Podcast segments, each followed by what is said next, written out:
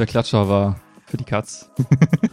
Denn Mau. die Voice Isolation hat's rausgefiltert. Egal, wir haben Sonntag, mal wieder Sonntag, 10.10 Uhr. Was eine coole Zahl, 10.10 Uhr. Irgendwas im Universum passiert gerade, was mit uns zusammenhängt. Wir sind alle verbunden. Und alles eins und alles.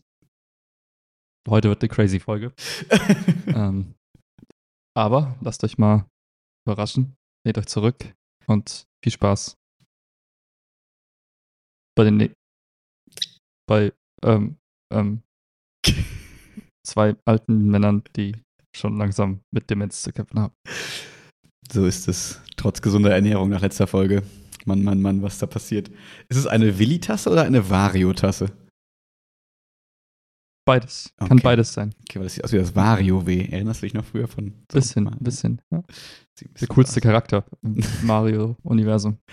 Wie wir alle wissen. Ich weiß nicht, aber das Gameboy-Spiel war Hammer.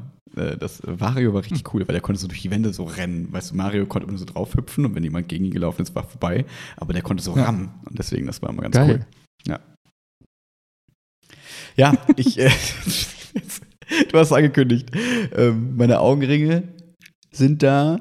Meine, meine äh, von dir nicht empfohlene, aber angeteaste App, die ich jetzt auch mal runtergeladen habe, diese Trainings-App vom letzten Mal, hat mir die ganze Woche über gezeigt, ähm, es ist schwer für mich, über 2, Komma irgendwas rauszukommen. Ähm, Wirklich? Ja, das ist kein Scherz. What? Ähm, ich glaube, Ganz ich kurz, ich bin bei 8,5. ja, Lässige 8,5. Ja. Nice. Ich glaube, ich bin gerade tatsächlich bei sieben. Das ist, äh, Ah. und, und das ist witzigerweise exakt das Gegenteil, nach dem ich mich fühle. Und stattdessen Hm. hatte ich irgendwie so gute Zweierwerte, als ich so relativ fit war eigentlich die Woche. Und dann gegen Ende der Woche nicht mehr. Aber keine Ahnung, ich glaube, ich hatte so dreimal die Woche so einen Peak, wo ich so über sechs war. Ich glaube, ich war nie über sieben. Und Mhm, jetzt habe ich mhm. gerade immerhin mal eine 7 geschafft. Und das Witzige war, vor dem, vor dem Lauf am äh, Donnerstag hatte ich ja den, den, den, den 5 Kilo- 5,3 Kilometer Lauf.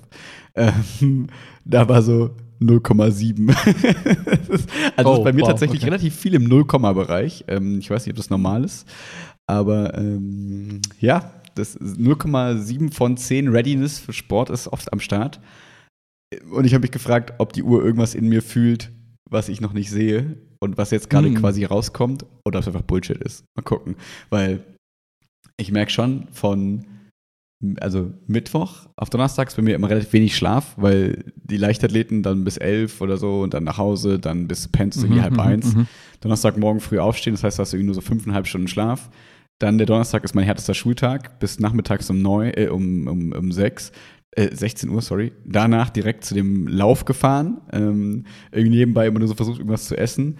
Und dann Mhm, ähm, da auch wieder bis irgendwie halb zehn oder so. Dann wieder nach Hause fahren, dann wieder runterkommen, wieder wenig Schlaf. Freitag wieder langer Tag mit AG. Ähm, wieder Sport quasi gemacht und irgendwo Dienstag war ich glaube ich auch klettern. Das heißt relativ viel Klettern und wenig, äh, relativ viel Sport und relativ wenig Schlaf äh, aufeinanderfolgend. Deswegen, das könnte Mhm, eine Erklärung dafür sein, warum der Wert so im Keller immer war, obwohl ich zwischendurch mich eigentlich ganz gut gefühlt habe. Ähm, aber dieser Lauf habe ich das Gefühl, und wie gesagt, jeder lacht mich dafür aus, weil selbst, ich sag mal so, also das ist nicht böse gemeint, aber selbst Leute, die ich deutlich unsportlicher einschätze in dem Kollegium, Mhm, mhm. Sind einfach fit wie ein Turnschuh. Und mich streckt das einfach für drei, vier Tage völlig nieder.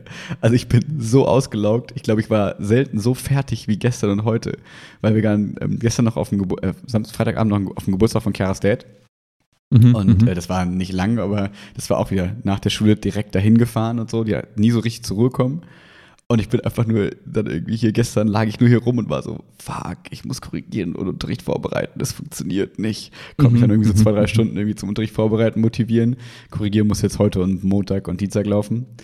Aber also der Begriff erschöpft, wenn man da so diese, wenn man so erschöpft googelt, kommt ja rechts oben immer so ein Kästchen mit so einer kleinen Wikipedia-Auszug. Ich glaube, da ist gerade heute Ja, so ein Bild ja. von mir, der einfach so ist.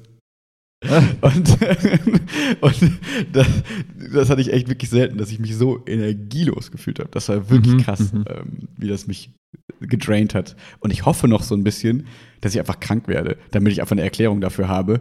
Und die Erklärung nicht Mhm. einfach ist, ja, ich habe keine Erklärung, keine Ahnung. Aber äh, Mhm, keine Ahnung, mhm. es bahnt sich so ein bisschen an. Ich bin mal gespannt, ob ich äh, gesund bleibe oder nicht. Es wird sich zeigen oder ob es eine andere Erklärung dafür gibt. I don't know. Mhm, mhm. Was natürlich auch sein kann, ist, äh, du kannst bei der App in den Einstellungen mal gucken, ähm, du kannst die, die quasi die Basislinie Mhm. erstellen. Aber ich Das will ist ja nicht einfach- schlechter als Standard sein. Ich habe sie bei Ich Standard weiß, stehen ich weiß nicht, ob das mit Standard zu tun hat oder eher mit deinen persönlichen, weiß ich, deinen Vitalwerten, wie die halt sind. Ah, so. meine Lungenwerte. Stimmt. Ich muss es anpassen. Ich bin ja, ich habe ja eine, also eine Einschränkung. Ja. nee, und Scheiß könnte ja sein, dass du quasi, was das dein 0,7 quasi eine 5 ist. So. Und Meinst du nach persönlichem quasi- Empfinden einfach, wenn es nur darum geht, sozusagen? ja, oder einfach nach, weiß ich, also die, die nehmen ja so ein paar deiner, deiner Apple Watch-Werte, so dein Schlaf zum Beispiel, deine, ähm, Hm. dein, Haar, dein Puls und sowas und wie sich das verändert. Und vielleicht ist einfach dein, deine Baseline, also dein, dein Schlafpensum, was du halt brauchst, einfach weniger als das, was die meisten Menschen brauchen, was dir dire- direkt irgendwie ein paar Punkte abzieht. Und vielleicht ist auch dein, dein Puls irgendwie einfach anders, weil du viel trainierter bist als alle anderen und deswegen Danke. interpretiert es das total falsch. Ähm, vielleicht kannst du da ja mal so ein bisschen ausprobieren, ob das, das daran liegt. Hm, auf einmal fühlt es sich Ah. gut an, den Standard nach unten zu setzen. Ich, vorher dachte ich immer, es wäre zeigen, dass ich einfach weak bin. Aber jetzt fühlt es sich an, als wäre ich besser dadurch. Vielen Dank. Könnte sein. Oder du bist halt ultra weak. das ist tatsächlich eine Option, die ich ähm, in Betracht ziehe, ja. ja, warum nicht? Und was, was, was auch interessant ist, was mir aufgefallen ist, ähm, ich habe in den letzten Tagen halt super viel so Quatsch gegessen. Also abends immer so Gummibärchen geballert ohne Ende, Eis gegessen, so, also richtig viel so Kohlenhydrate, Zucker. Inspiriert von der letzten Folge, sehr gut. Und äh, meine, also gefühlt die, die Regeneration, die die App dir anzeigt, so von über Nacht ist super krass. also laut der App war ich diese Woche irgendwie fünfmal bereit für ein Race, also für, so, für ein Rennen. Ultra fit, immer hohe Werte. Und ich denke mir, ja gut, wenn das damit zusammenhängt, dass ich einfach gerade super viel Kohlenhydrate baller und das quasi die Werte hochpusht, dann habe ich da den Trick quasi. Der Cheatcode, einfach nachhaltig Zuckerlöffeln. Gut ist. Ja, quasi. Also scheint zu funktionieren, wenn es darum geht. Ähm, Geil. Ja, ich, ich beobachte mal. Ich habe bis jetzt auch nur eine, eine Woche ähm, Beobachtung mit der App. Dafür, dass ich schon bei, weißt du, was habe ich am Anfang geschickt? Irgendwie war ja auch bei 0,5 oder so der Mhm. Wert, als ich es runtergeladen habe. Mal gucken. Ja, gut, aber da lag es ja dann an deinen Schlafwerten, dass die nicht getrackt waren für Genau, das glaube ich auch. Das hat, glaube ich, einen großen Impact. Ähm, ich frage mich, welchen Impact, äh, weil in diesem Tutorial am Ende steht ja nicht alles so richtig aufgeschlüsselt. Ich frage mich, welchen Impact quasi der Sport hat. Also ob der dann sagt, so, hey, die Regelmäßigkeit hat einen Einfluss, die Länge hat einen Einfluss. Aber ne, wenn du jetzt, sag ich mal, gestern bin ich, wenn ich drei Stunden klettern war gestern, Ja, ja. ist das ein positiver Einfluss auf den heutigen Wert? Oder ist es eher ein Ach so. negativer Einfluss sozusagen, weil er sagt, okay, du hast hart trainiert und du fühlst dich heute fit, also kannst du wieder direkt? Oder sagt er eher, allein durch die Länge, mach mal heute Pause, egal wie du dich fühlst? So das, also das frage ich mich noch, wie sie das quasi verrechnen in irgendeiner Form. Ich glaube tatsächlich, dass du ähm, das ja so bei, ähm, wenn du mal so in der He- Health App guckst, hast du ja so verschiedenste so herzbezogene Werte. Mhm. Und einer davon ist zum Beispiel, wie schnell du dich, äh, wie schnell dein, dein Herz quasi nach dem Training wieder auf Normalzustand runtergeht. Ah, den gibt's bei Also- Health. Den habe ich nicht gesehen, den Wert. Ja. Okay. Mm, ich weiß nicht genau, wie Ja, der ist, heißt. Mein Handy ist meine Kamera, deswegen ich kann nicht mittracken, so. weil Apple ja so cool ist, auf dem MacBook und auf dem iPad einfach diese App nicht zu haben. Auf dem iPad in der neuen Version schon, kleines Update, aber who cares? Äh, jedenfalls gibt es den Wert, also da kannst du relativ, also relativ gut sehen, wie schnell kommst du quasi wieder runter und Mhm. ich glaube, das hat zu einem gewissen Grad einen Einfluss. Dein, die, Hart, die Herzvariabilität, Herzschlagvariabilität, ich glaube, die ändert sich halt je nachdem, wie viel du an Sport machst. Verteil, also ändert die sich halt über den Tag verteilt. Mhm. Und ähm, wenn die quasi wieder hochgeht am nächsten Morgen, relativ hoch ist, dann ist, glaube ich, ein Indikator für, oh, du bist wieder fit. Wenn die aber relativ niedrig bleibt, dann ist es sowas, so ein Zeichen für, okay, du Mhm. scheinst noch nicht so gut recovered zu sein, du brauchst noch ein bisschen. Ich, ich glaube, immer, dass das Training an sich quasi eher das beeinflusst und die daraus die Infos ablesen, als die das Mhm. Training berücksichtigen. Ähm, Hm. Ja. Das kann gut sein. Ich, hab, ich, ich dachte immer, es geht einfach um die, die Differenz zwischen Ruhepuls und Maximalpuls sozusagen, dass das quasi gemeint ist mit diesem, ähm, mit diesem Abstand sozusagen. Aber ich habe keine Ahnung. Und ich glaube, ich habe relativ es, gibt, es gibt guten Ruhepuls und ich weiß nicht, ob der jetzt positiv oder negativ sich quasi darauf auswirkt sozusagen. Ich glaube, an sich ist das gut. Also Genau, an sich ist super, nur Mhm. auf die App meine ich jetzt. Also, äh, also eigentlich ist es gut. Ich- Also, ja.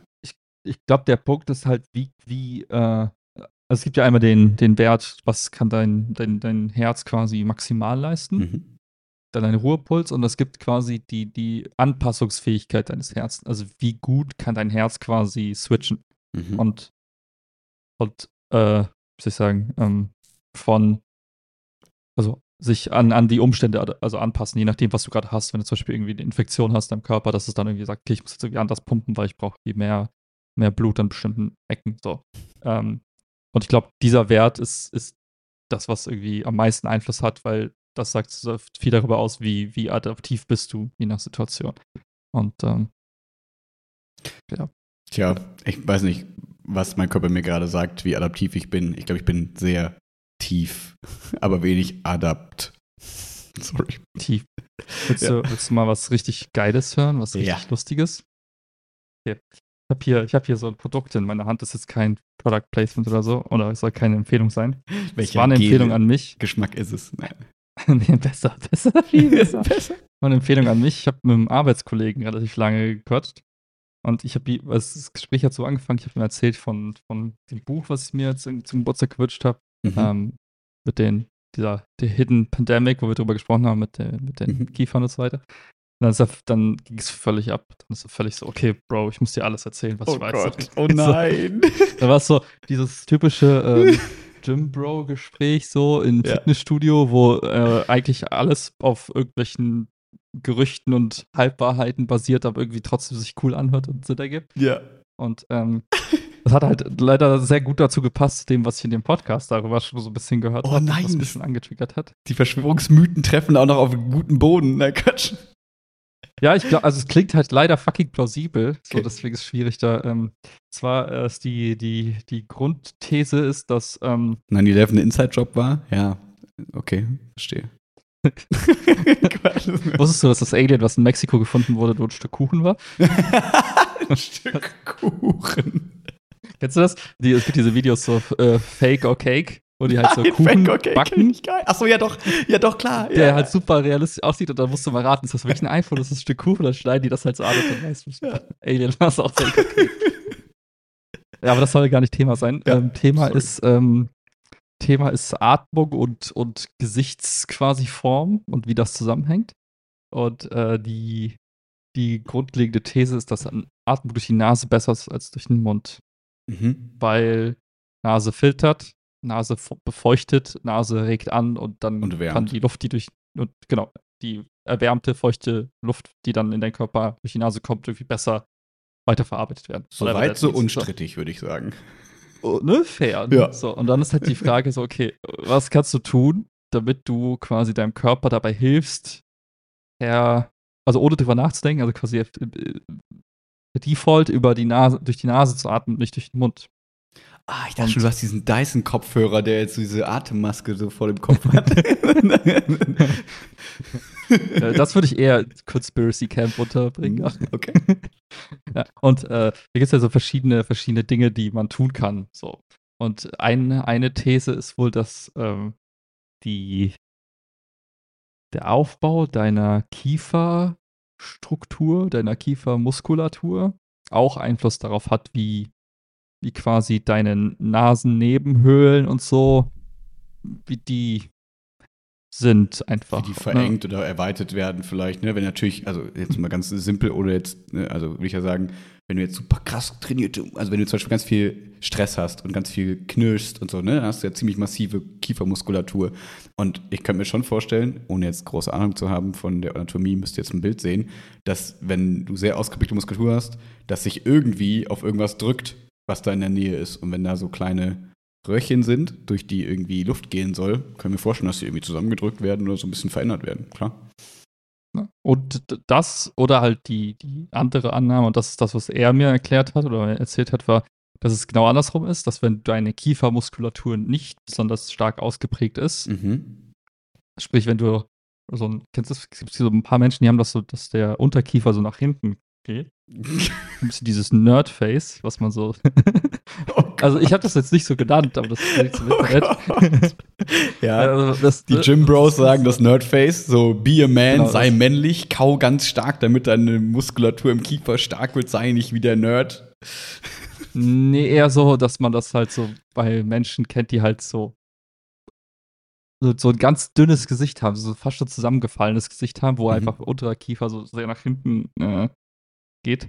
Das war so die, seine Erklärung. Mhm. Und dann hat er gesagt, ja, aber was halt, was du eigentlich haben willst, ist eben eine Kiefermuskulatur, wo eben der Unterkiefer quasi so ein bisschen gegendrückt oder beziehungsweise sehr gegen den, gegen den Rest des, des Schädels quasi so ein bisschen Druck ausübt, weil das drückt quasi deine, deine Wangenknochen oder das, das positioniert deine Wangenknochen mehr einen Ticken weiter nach oben, was A ästhetisch cool aussieht, weil hohe Wangenknochen, Model und so weiter, wir kennen es alle.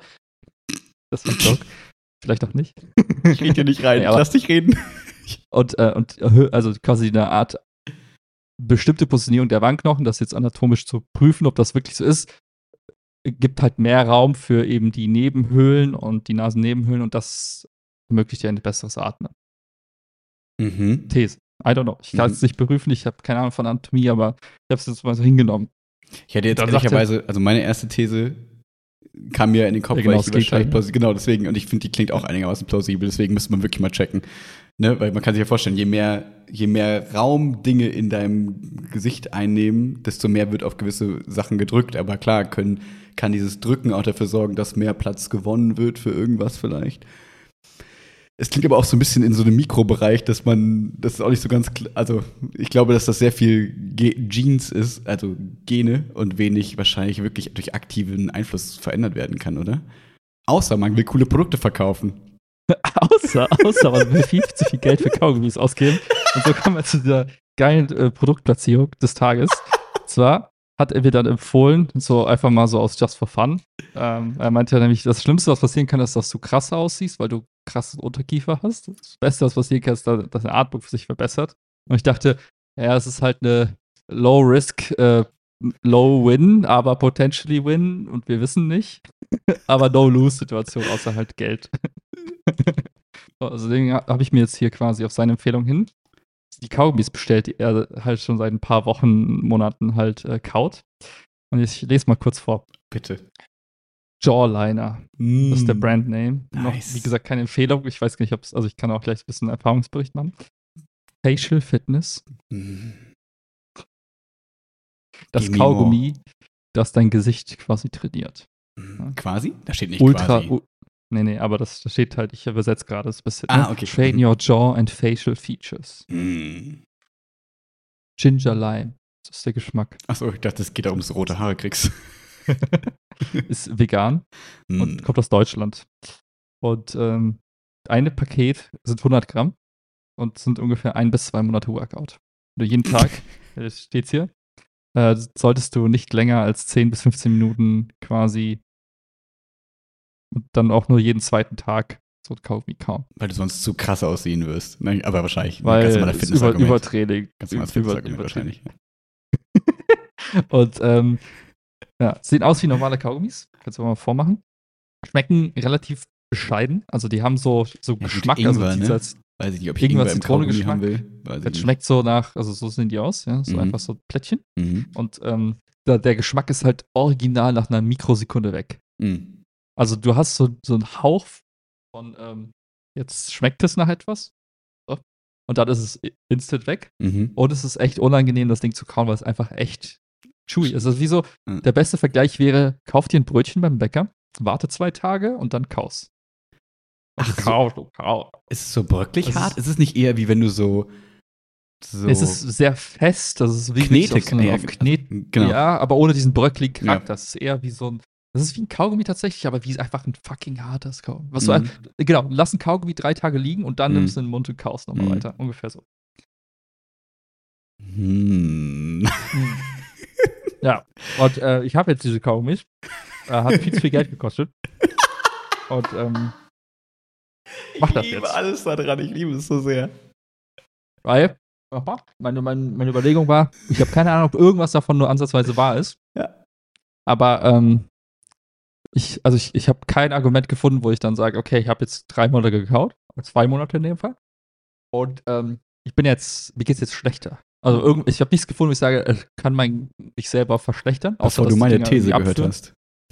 Ja, ist deine These natürlich äh, steht jetzt im Raum. Könnte natürlich, ähm, könnte natürlich ein Problem werden. Aber ansonsten kann ich halt nur gewinnen oder halt eben keine Veränderung wahrnehmen. Ich stell mir gerade vor, wie du im nächsten Podcast, weißt du, kennst du, ich weiß nicht, wie heißen diese Hunde? Mops? Ist es Mops, die nicht atmen können? Die so, ja. so, wie du mhm. so sehr starke Wangenknochen hast im nächsten Podcast, aber nur noch so atmen kannst. das wäre so witzig. Ich habe zu viel trainiert, ich kann nicht mehr atmen. Mhm.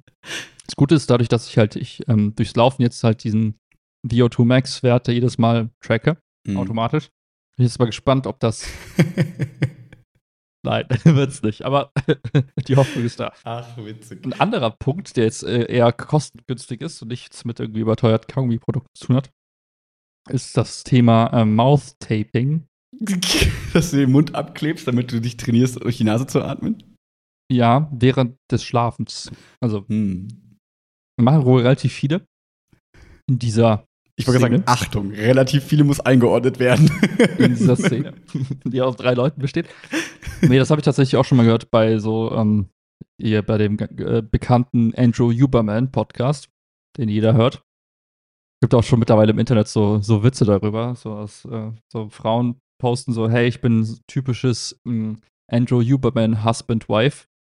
Weil voll viele Bros quasi sein, sein Wissen aufsaugen und dann quasi ihre, ihre Frauen und ihre Freundinnen und wen auch immer damit bekehren und sagen, Schatz, du musst jetzt jeden Morgen nach dem Aufstehen erstmal Sonnenlicht in deine mm. Augen lassen, weil das deinen Rhythmus antriggert und dann musst du dies und jedes machen. Also fairerweise, der Typ ist ziemlich legit, also der macht, äh, äh, er macht das quasi auf eine sehr, sehr professionelle Art und Weise. Aber sagen gibt alle, halt auch so ein paar die, die Sachen. Nein, Quatsch. Nee, nee, also, yeah. also das ist schon, also ohne jetzt zu tief Details geht das schon legit, aber eine Sache, die er halt auch gesagt hat, ist halt, du kannst halt so ein, so so ein Mouth-Tape halt, also einfach deinen, deinen Mund quasi zukleben für die Nacht. Dadurch zwingst du dich selber durch, durch die Nase zu atmen. Und für Menschen, die das halt nicht als natürlichen, äh, natürliche Gewohnheit irgendwie haben, weil sie halt immer durch den Mund geatmet haben, ist halt eine Möglichkeit, das zu trainieren quasi. Und das ist, das geht so ein bisschen Hand in Hand. Ne? Also hier dieses, diese, diese Kaugummis, Mouth-Taping und dann Mewing gibt es auch noch.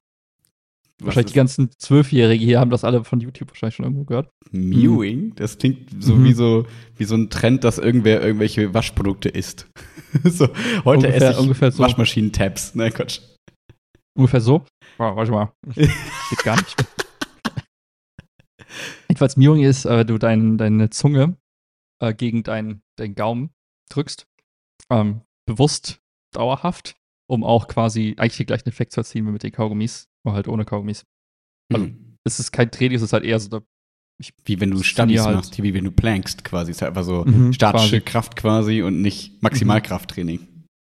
Ja, und das ist so das, das Dreieck der Illuminati oder das Dreieck der, der Atemkünste. Mhm. Habe ich jetzt alles gelernt und ähm, Geil. ich habe gesagt, Kaugummis kann ich machen, den Rest, komm, auf.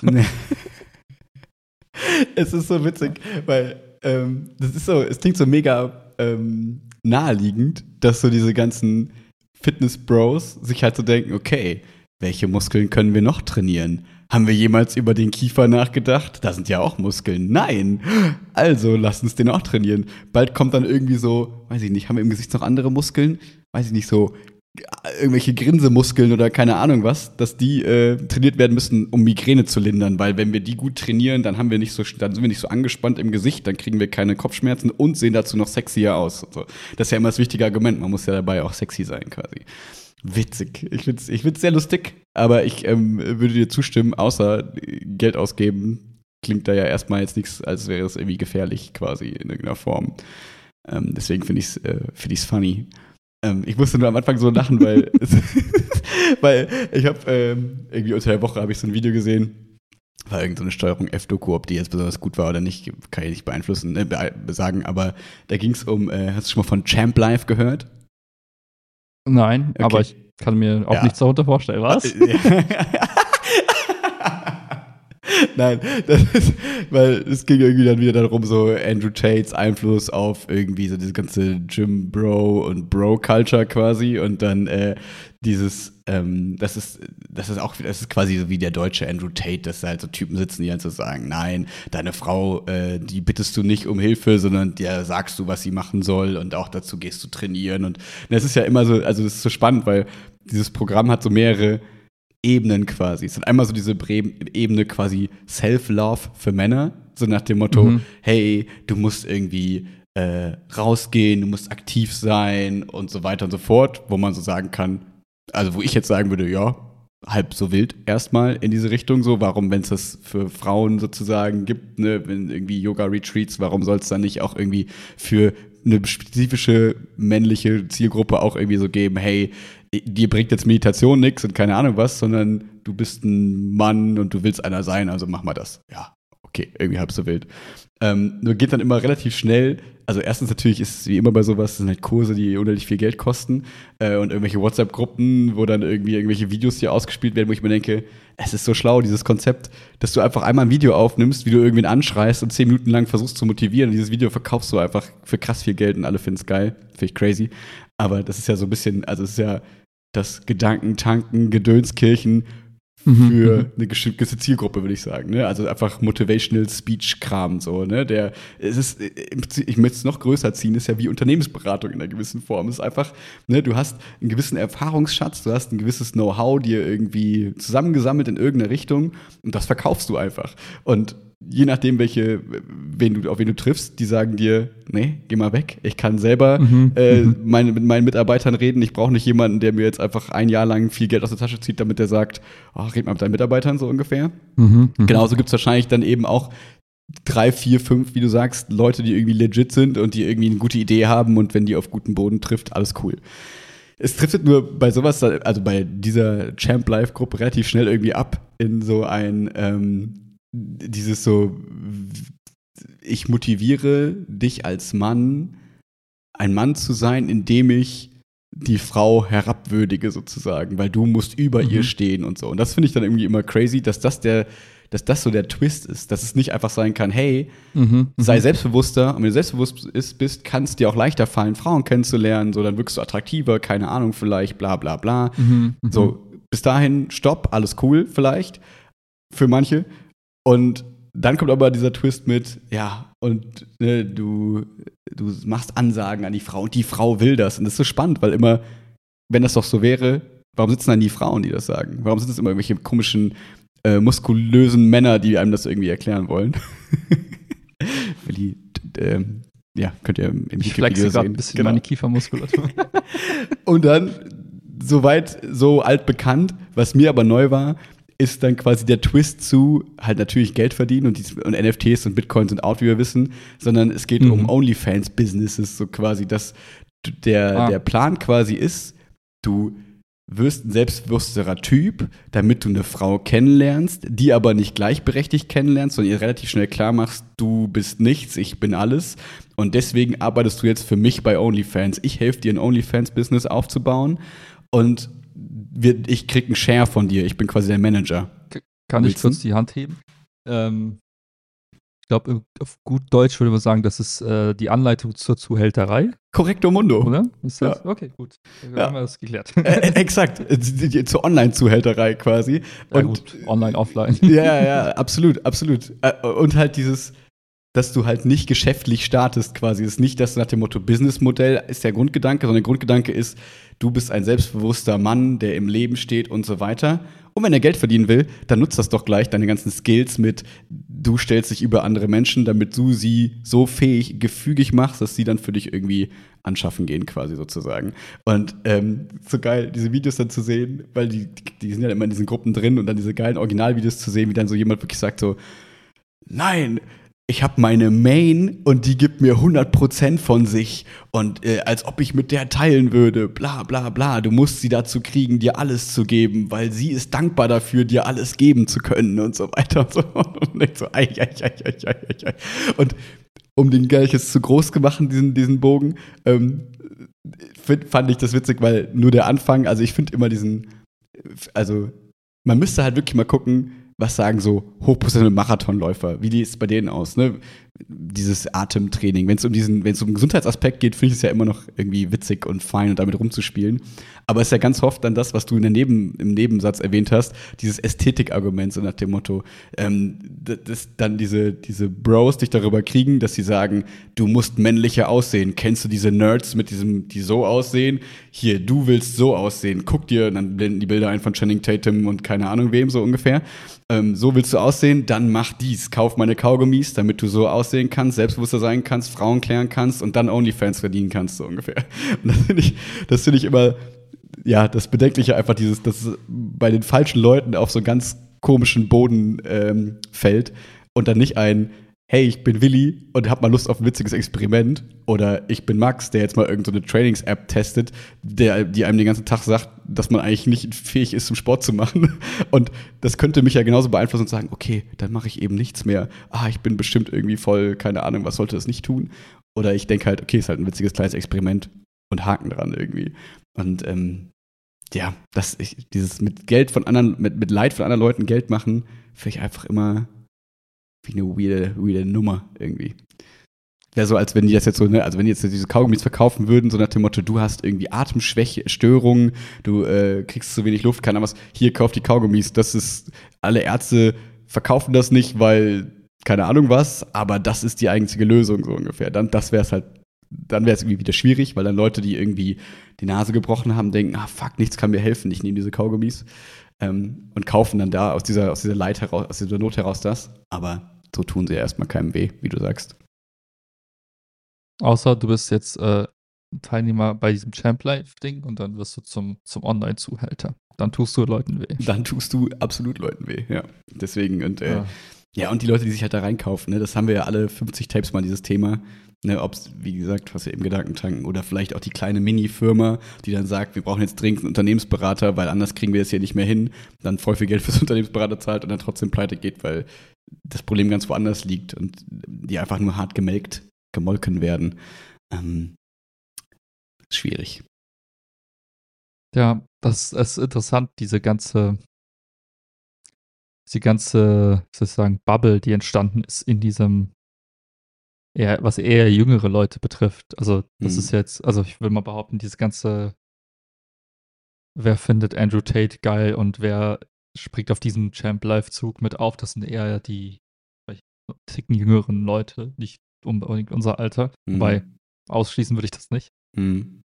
Und ähm, weil du die halt kriegst ja mit Geld und so, ne? Also weil die halt irgendwie so verunsichert in ihrer Pubertät im Zweifel sind, dass sie nicht wissen, was sind sie so richtig. Ich krieg irgendwie keine Frau ab. Also die, irgendwie haben die coolen Jungs, haben irgendwelche Mädels, ich krieg keine. Also nur mögliche Argumentationen, ne? Plus, mir wird halt viel Geld versprochen und viel Geld wirkt halt irgendwie anziehend im Zweifel, ne? Ja, und anscheinend ist da ja auch irgendwie eine Art, äh, so eine Art Vakuum entstanden, wenn es darum geht zu überlegen, wer will ich sein und was für ein Mensch möchte ich werden. Mhm. Und wenn die einzige, die Antwort für dich zu sein scheint, hey, wär's so cool wie Piep oder irgendwer, mhm. ist halt die Frage, warum gibt es keine Alternativen? Also äh, warum, warum gehst du jetzt in diese Richtung? Gibt es nicht irgendwelche anderen coolen Sachen? Mhm. Und ähm, das finde ich auch mit bedenklich, dass es quasi anscheinend Dinge gibt, die die, also wie soll ich sagen, die, die, die attraktiv sind für die Zielgruppe. Das, wie du gesagt hast, dass die sagen, ja, dass der irgendwer verspricht, so, ja, du wirst halt krass und kriegst dann damit auch irgendwie eine Freundin oder was auch immer. Und ähm, dass das eigentlich der einzige Weg zu sein scheint, den die Leute als, als Weg sehen. Und was, was ja faktisch nicht so ist, ne? Und was ja auch der falsche Weg ist, offensichtlich. Aber es da irgendwie keine Alternative zu sein scheint. Mhm. Ähm, weil anscheinend kannst du ja auch nicht ohne Vorbild. Also anscheinend brauch, brauchst da irgendwen oder irgendwas, wo man, wo man aufsieht und sagt, ja, so will ich mal werden oder so will ich auch sein. Mhm. Aber dass es das für diese Bubble irgendwie die einzige Option ist, das macht das irgendwie bedenklich. Mhm. Leider. Das heißt, ich muss als Gegenentwurf Testopelzer werden, damit ich als Lehrervorbild fungieren kann. Aber das, äh, nur um nicht immer nur auf die kleinen armen Jungs und die Männer irgendwie drauf zu hauen, ähm, ich finde das eh genauso, wenn nicht ähnlich bedenklich, also eigentlich genauso bedenklich, ähm, in, der, in der weiblichen Blase sozusagen, in der, welche auch immer das denn eben sein mag, äh, gibt es ja das ganz Ähnliche mit dieser Feinfühligkeit, mit diesem, ähm, ne, kauf jetzt diese Kerze für 30 Euro, die dich in eine meditative Stimmung bringt und äh, vertraue auf deine weibliche Intuition, äh, die Männer oder die Welt ist schlecht zu dir, die Männer sind schlecht zu dir. Und den Leuten halt immer so einzureden, du bist das Opfer aber hiermit kommst du raus und das kostet halt nur Geld, deine Selbstfindungsreise, ne? verpackt auch in äh, objektiv von außen erstmal coolen Sachen wie Yoga-Retreats und keine Ahnung was. Ja, Aber wenn ja. die dann irgendwie 8 Millionen Euro kosten und dir versprechen, dass du danach ein neuer Mensch bist und du kommst dann danach nach Hause und fühlst dich auch wie ein neuer Mensch, weil es dir die ganze Zeit suggeriert wird, so nach dem Motto, weil das System nur funktioniert, wenn alle daran glauben, dass es dich zu einem neuen Menschen macht und keiner sieht es mehr wie, hey, ich mache einfach ein bisschen Sport im coolen Urlaub mit vielleicht netten Menschen, ähm, wird es alles so aufgeladen und dadurch verdoppelt, äh, verzehnfacht sich der Wert von so Sachen. Also eine Yogastunde kostet dann vielleicht 20 Euro, aber eine Yogastunde, die dir hilft, deine innere Ruhe zu finden, deine, deine weibliche Intuition wiederzufinden, dein, keine Ahnung was wiederzufinden, deine, dein ADHS in den Griff zu kriegen, ähm, deine Angst äh, zu verringern, dann kannst du auf einmal 100 Euro für die gleiche Yogastunde ver äh, verlangen. Und das finde ich genauso bedenklich wie diese, diese Gym-Bro-Sache, die ja die gleiche Nummer spielen mit, je mehr Muskeln du hast, desto weniger Probleme hast du so ungefähr. Was ja diese, wenn, wenn du vorher ein Mensch bist, der, sag ich mal, also also es ändert nicht den Mensch an sich. So, es, es, es tut vielleicht was mit dir, weil du ne, so ein bisschen selber eigene Einstellung änderst. Aber wenn du danach uninteressant, davor interessant für andere Menschen warst, ja, ja, bist es danach das traurige Erwachen meistens irgendwie auch, weil du sehr viel Zeit und Energie und Geld in was gesteckt hast, was die Person, die dir das gibt, sehr viel bringt und reich macht, aber dich selber nicht so zwingend reich an Erfahrung und Co. macht wahrscheinlich. Ich glaube, wir leben in einer, äh, in so einem perfekten, einer perfekten Konstellation von Dingen, die es super, super schwierig macht, irgendwie überhaupt quasi als, als junger Mensch zu entscheiden, was ist richtig und was ist falsch. Ich glaube, du bist maximal verwirrt. was ich damit meine ist, du hast äh, durch, durch, durch, durchs Internet und durch, durch verschiedenste Extrembewegungen, die du ja jetzt aktuell wahrnimmst, hast du so super verschiedene miteinander sich widersprechende quasi Menschenbilder und Ideologien, die aufeinander clashen. Du hast auf der einen Seite die Gym Bros, die sagen, jo, du musst als Typ, musst jetzt, ich, als Beispiel, ne, du musst als Typ musst du ähm, weiß ich nicht, krass sein. Du musst aussehen wie Vegeta und wie Markus Rühl in einer Person, weil sonst bist du Beta-Mail und kein Alpha-Tier. Das ist auch so geil. Da bist du direkt, ja. Alter, Sigma, Beta, Alpha, alles, alles schon gehört. So, das heißt, du wirst erstmal wirst du so die Kategorie gepackt. So, äh, ne, was willst du sein? Und jeder will natürlich ne, das Oberhaupt sein, weil das ist so, so ein bisschen der Eigenanspruch, den irgendwie jeder so ein bisschen in sich trägt und dieser inhärente Wunsch quasi nicht nur der, der Gefolgsmann zu sein, sondern irgendwie der, der tolle Typ. So, das wird das mit dir suggeriert, dass du diese Denke haben musst. Und dann wird in die Kategorien erstmal sortiert. Ne? Das gleiche hast du auf der, bei, bei den Frauen. Das sagt, ja, du musst jetzt irgendwie auch, du musst jetzt krass sein im Gym und äh, hier ist das nächste Booty-Workout. So. Stimmt, wäre ja auch falsch zu sagen, dass es quasi, dass Frauen nur diese eine Szene haben, sondern es gibt ja genauso, genau. Nee, ja, aber ja. das meine ich mit halt widersprechenden Dingen. Ja, ne? so, dann hast du auf der einen Seite das. Dann hast du, äh, das ist so die, die eine, diese eine Facette davon, dieses ganze Gym-Life und so Health und so weiter. Dann hast du das Gleiche, das, das zieht sich dann weiter bis in, in dieses Lifestyle, Nutrition und so, ne? Und da wird ja halt dieses, dieses, dieses Lebens, äh, dieser Lifestyle verkauft, vor dem du musst äh, Clean Eating machen, ne? du musst halt ästhetisch alles und da wird dir dieses Bild verkauft, wenn du, wenn du das mal durchdenkst, wie sieht mein typischer Alltag aus, dann besteht dein Alltag aus, äh, ich muss aufstehen, ich muss mir das perfekte Frühstück zubereiten, dann muss ich jetzt die harte Gym-Session hitten und dann den Nachmittag recovern und ein Buch lesen, meditieren und Kerze anzünden und dann früh wieder schlafen gehen und. Dieser Lifestyle wird dir da verkauft, das ist halt so eine Art zu leben. Ähm, dann hast du aber auf der anderen Seite äh, die, wie soll ich sagen, die ganzen, ähm, die Hustler, ja, so nach dem Motto, ja, als, als Mann oder als Frau musst du krass sein, du musst äh, Business aufbauen. Du musst 4 Uhr aufstehen. So. Ja, genau, 5 Uhr aufstehen, nee, 4 Uhr aufstehen, erstmal eine Hardcore, 5 Stunden lesen, dann arbeiten den ganzen Tag und dann irgendwie abends irgendwie noch irgendwie die ganze Nacht durchhassen. Das gibt es auch für beide Seiten. Ne? Da wird mhm. gesagt, ja, den Männern wird da gesagt, ja, okay, ihr, Leute, ihr müsst das machen, weil sonst seid ihr nicht krass, so, sonst habt ihr keine Chance. Ne? Sonst beachten euch die Frauen nicht. Und dann wird den Frauen aber gesagt, ja, aber ihr könnt euch nicht abhängig machen von einem Dude, also müsst ihr euer eigenes Business aufbauen. So, das heißt, du hast diese, diese hyperkompetitive Landschaft, wo jeder gegen jeden irgendwie versucht, irgendwie der nächste krasse, äh, Entrepreneur zu sein und, und dieses Leben irgendwie äh, durchzuziehen und aufzubauen. Mhm. Ähm, das, da steht halt auch vielen, vielerlei Konflikt zu dem Gym-Lifestyle, weil du kannst halt nicht beides haben, weil es halt super schwierig ist. Wie kannst du den ganzen Tag arbeiten, den ganzen Tag ins Gym gehen? Hä? Und dann fühlst ähm, du dich schlecht und dann weißt, willst du aber trotzdem beiden gerecht werden und dann kaufst du Produkte im Zweifel. Ne? Dann kaufst du irgendwie ne, das Programm, das dir das irgendwie schneller äh, beibringt. Dann nimmst du diese Produkte, weil du dann erhoffst, dass du beides irgendwie gemeinsam hinkriegst, weil du eine Stunde vom Tag sparst, dass du dann irgendwie hasseln kannst und so weiter. Ne? Ja. Aber es hört ja nicht auf. Ne? Ja. Dann hast du deine Eltern, die dir sagen, hey, äh, du musst aber äh, Schule gut machen, ne? Du kannst es nicht, äh, du bist 14, du kannst nicht jeden Tag ins Gym gehen. So. Und äh, du kannst nicht irgendwie YouTuber sein gleichzeitig. Du musst Schule gut machen, weil Schule ist wichtig.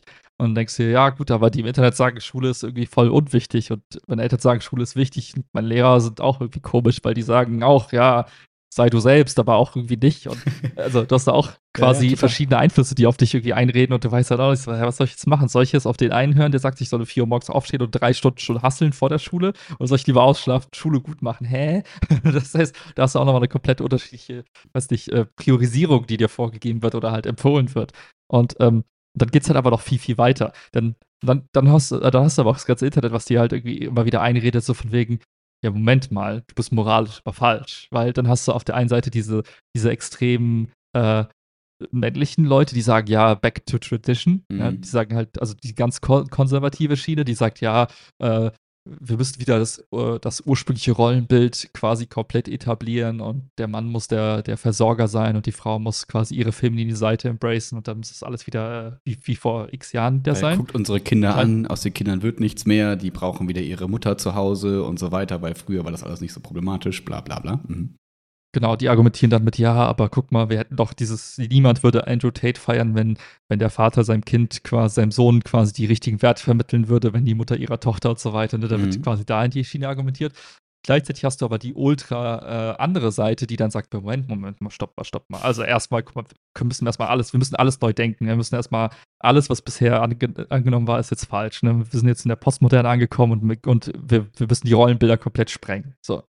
Da wird dir halt gesagt, du darfst nicht zu männlich sein. Du darfst nicht zu weiblich sein. Wenn du jetzt typisch weiblich bist, was auch immer das bedeutet, dann, dann, dann, dann, dann bist du quasi, dann, dann, dann drückst du uns alle wieder quasi in die Vergangenheit. Jede, alle, alle, der ganze Fortschritt, für den die ganze Menschheit gekämpft hat, ist deinetwegen quasi Gefahr, wenn du nicht quasi anfängst, neutral zu sein. Genau, und du sagst, nicht, hey, du darfst alles sein, sondern du musst alles sein, sozusagen. Ne? Also die, so die Extremform wäre genau, so nach dem Motto, ja. du, du, nicht du darfst eine Frau sein, du darfst ein Mann sein, du darfst irgendwas dazwischen, du darfst irgendwas sein, sondern du musst etwas sein, was sich nicht definiert. Du musst etwas sein, was nicht klar ist. Ne? Das ist die Extremform, ja. auf jeden Fall, ja. Genau, weil du halt so, äh, sich widersprechende Ideologien hast. Auf der einen Seite sagst du, naja, zurück zum traditionellen Rollenbild und klassische Aufteilung und quasi äh, das, was Leute gut können, sollen sie gut machen und das, was sie nicht gut können, dafür holen sich den Partner. Also die andere Ideologie sagt, Moment mal, das ist alles Humbug, weil das alles Sklaverei quasi, das alles die, die Unterdrückung der Frau und, und, und die Patriarchie des Mannes, die quasi alles, alles geprägt hat und die das dir diesen Gedanken eingepflanzt hat. Also blöd.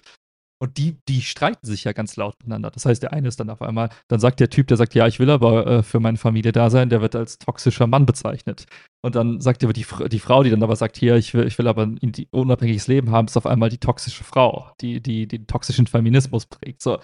Und beide Seiten haben ihre, ihre kompletten Fehler in, in der Denke, so, also nichts davon ist richtig oder falsch, sondern es ist beides irgendwie ein bisschen zu extrem. Aber in, im Ergebnis sitzt du da in deinem, in deinem Schulalltag. Äh, da siehst du auf der einen Seite die coolen Kids, die sagen, Andrew Tate ist cool. Dann siehst du die einen, die sagen, hey, du musst, du musst Jawline-Kaugummis kaufen, weil das voll wichtig ist für deine Entwicklung. Dann wird dir dieser Lifestyle suggeriert, dann wird gesagt, aber du bist jetzt irgendwie toxischer Mann, wenn du das jetzt irgendwie machst. Das heißt, du hast einfach so Spektrum an, an Dingen, die über dir schweben und du bist komplett lost, weil du einfach keine Ahnung hast, was, was richtig falsch oder was auch immer ist. Und dann denkst du aber, ich will doch eigentlich nur Fußball spielen. ich will einfach nur ein bisschen eine coole Zeit haben. Aber ich kann halt verstehen, warum halt dann irgendwie Leute sagen, ich flüchte quasi in diese eine Bubble. Total. Lass mich da irgendwie, mein, lass meine Identität auf, dieses, auf diese Bubble irgendwie äh, ein. Ähm, Weil es einfach zu, zu anstrengend ist, irgendwie alles auseinander zu friemeln und zu sagen, was ist jetzt richtig oder falsch. Und ich glaube, als Gesellschaft haben wir das nicht definiert. Wir haben es nicht gefunden. Wir haben keinen einheitliches Verständnis über was, was ist okay, was ist nicht okay, sondern wir haben einfach einen unendlichen, nie, niemals endenden Streit darüber, was, was wir eigentlich sein sollen hm. und was nicht. Und ich finde es, wie du sagst, hundertprozentig plausibel, dass man dann sagt, ich entscheide mich für die einfache Antwort. Die einfache Antwort war bei uns damals Pokémon, so ungefähr. so, ne? Also, dass man so sagt, so, lasst mich einfach alle mal in Ruhe. So, die ersten, die dann irgendwie anfangen mit Mädels und so weiter, da war ich so, nee, meine einfache Antwort ist in meinem, ist mein World of Warcraft Level 70 Druide, was los?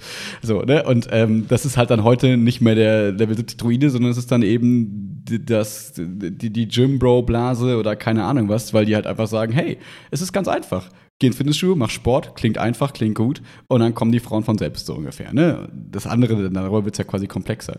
Und die, die andere Seite ist ja viel zu komplex und ja auch, wie wir gerade gesagt haben, ne, das Extrem ist ja auch absolut nicht richtig sozusagen. Aber es ist natürlich immer einfach, äh, schwerer, sich mit Dingen auseinanderzusetzen und sich in Sachen zu hinterfragen. Da hätte ich auch mit 15, 16 keinen Bock drauf gehabt. So, da hätte ich auch gesagt, nein, ich entscheide mich eher für die etwas einfachere Antwort sozusagen. Auch wenn ich da nicht alles teile, so ein bisschen bin ich dabei und dann driftest du im Zweifel in diese Blase quasi ab, weil je mehr du dich natürlich damit beschäftigst, desto eher neigst du dann dazu, manche Sachen weniger zu hinterfragen und auf einmal bist du dann irgendwie so da drin. So, das ist, ähm, finde ich, ein ganz normaler Prozess, der schwer aufzuhalten ist. Klar kannst du auf einmal irgendwann, kann jemand kommen und sagen, ey, wach mal auf, guck mal hier, was du gerade da gemacht hast sozusagen, aber meistens ist es ja dann so, ah ja, stimmt, ja, das, wenn das schon gestimmt hat, dann stimmt ja das bestimmt auch, ich muss nur mal testen.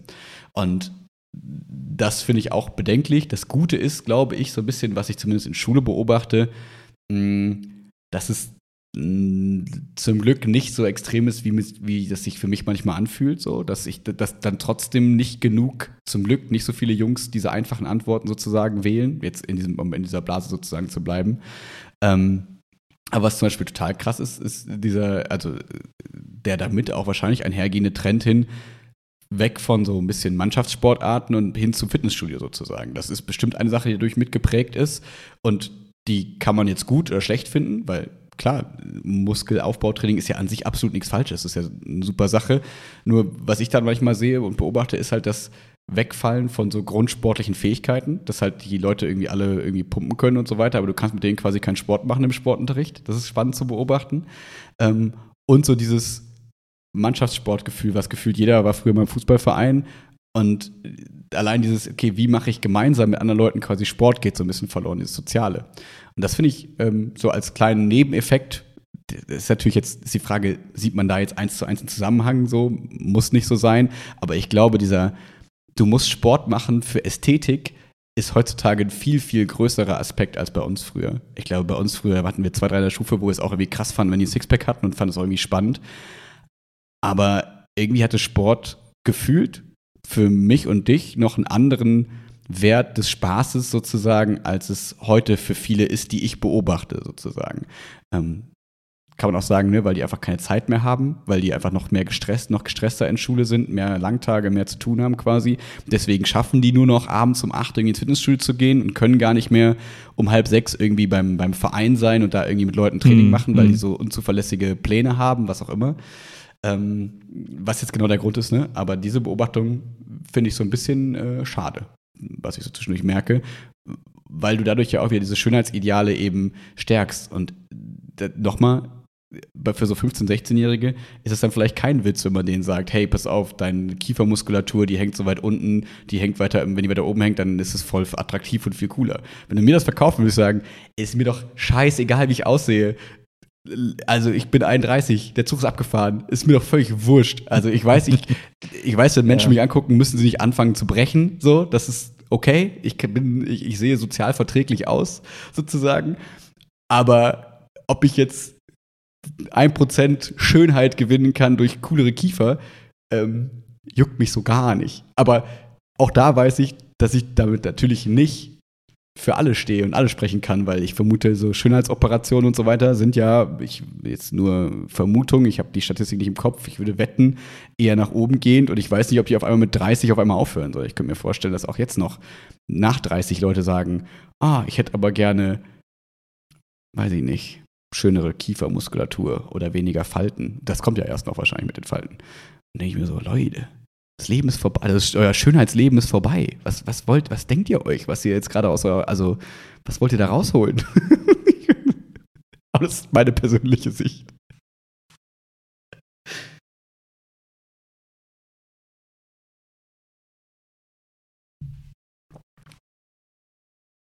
Das ist der Punkt, wo jetzt Leute checken, ist der Podcast äh, aus? haben die Habe ich Pause gedrückt aus Versehen? Ist aus. Ist aus ja. Ich, äh, das hat so viele verschiedene Sachen angesprochen, ja, ja. gerade was nee, Quatsch, cool wäre, vielleicht noch aufzugreifen. Wollte ich gar nicht ähm, stressen. Nee, nee, ist alles gut. Ich, ähm,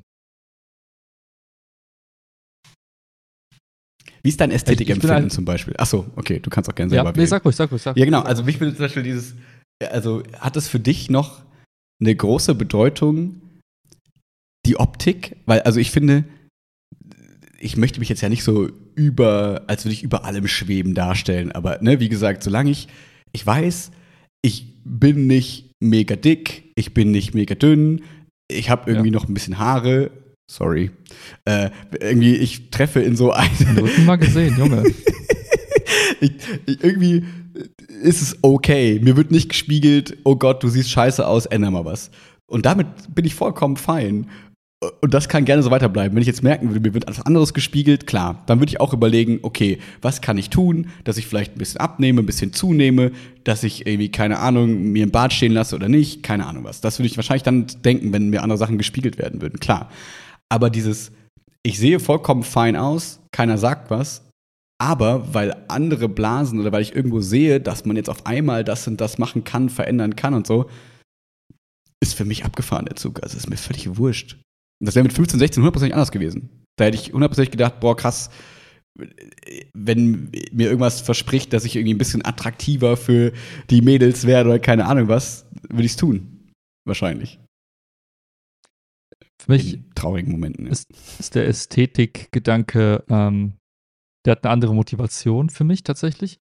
Und die hat, da stimme ich dir zu, weniger damit zu tun, wie, äh, glaube ich, ich muss irgendwen beeindrucken, weil dafür gibt es einfach keine, wie soll ich sagen, kein, ähm, kein, es gibt da nichts zu holen im Sinne von, äh, ne, so nach dem Motto, okay, was, wenn ich jetzt 200% besser aussehe, was auch immer das bedeutet. Was wird das mit meinem Alltag verändern? Werde ich dadurch einen besseren Job bekommen? Werde ich dadurch irgendwie meine Beziehung ändern? Werde ich dadurch irgendwie, weiß ich nicht, anders wahrgenommen in der Gesellschaft? Vermutlich zu dem Mühe, irgendwie ein bisschen, aber nichts davon reizt, reizt mich irgendwie. Klar, es ist dann vielleicht einfacher, wenn man im Job irgendwie jemanden überzeugen will, weiß ich nicht, von irgendeiner Idee, dann ist halt, ne, je sympathischer, attraktiver du bist, desto einfacher sind so Dinge. Das ist einfach Fakt. Aber brauche, hilft mir das in meinem Leben jetzt gerade? Vermutlich nicht, wahrscheinlich nicht. Also lohnt sich gar nicht, also für mich lohnt sich gar nicht, diese Frage zu stellen, so nach dem Motto, was habe ich davon? Weil die Antwort ist wahrscheinlich nichts oder nicht viel. Oder nichts, wo, wofür es sich lohnt.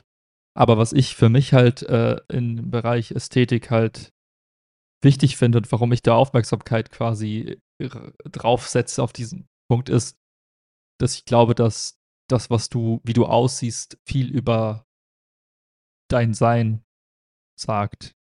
Ähm, Beispiel, wenn ich in den Spiegel gucke und merke, ich habe total die aufgequollenen Augen über die Woche und kriege das aufgequollene Gesicht, dann weiß ich oder sollte ich vermuten, dass irgendwas meinem Lifestyle vielleicht nicht so geil ist.